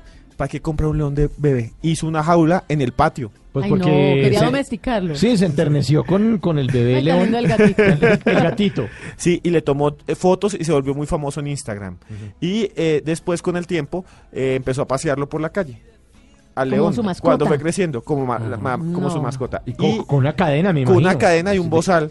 Oiga, Y- no, qué cruel. Esto pasó en República Checa, pero entonces la, gente le preguntó los que las autoridades, los policías, ¿usted dónde compró ese león? Y él dijo, por internet.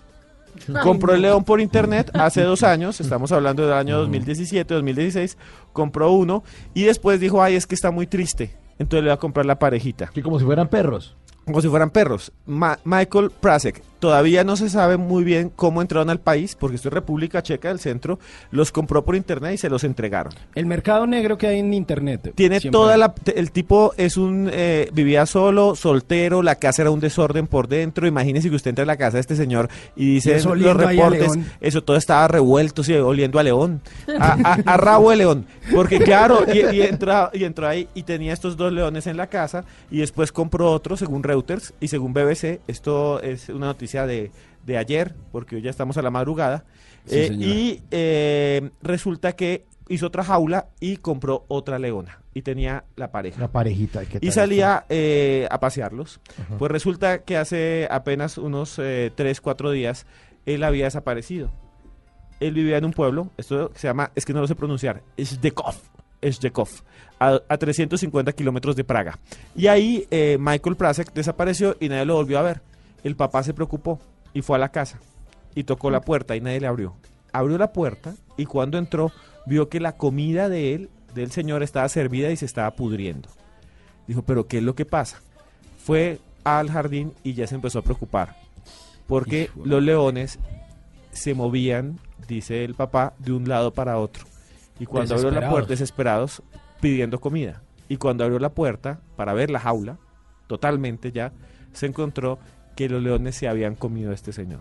O sea, el hijo del señor. El hijo del señor, el que había comprado por Sí, internet, A su amo. se los comieron los leones, los dos leones se comieron, la leona y el león se comieron al señor y ya solo quedaban casi los huesos porque pues lo habían usado de alimento durante varios días.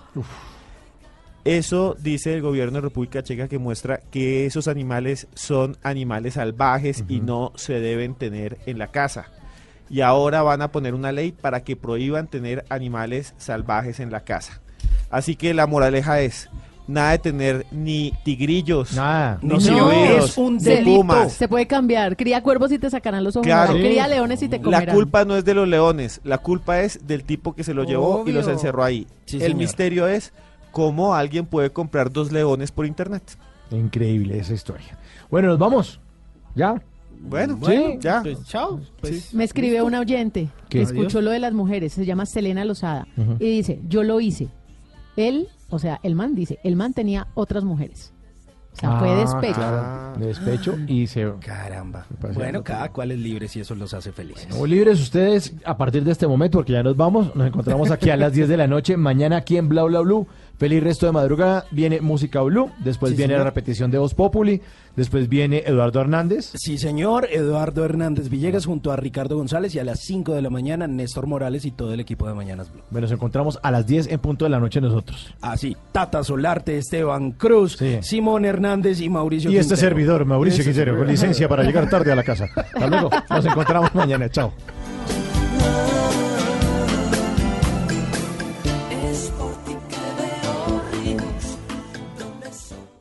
Bla bla blue.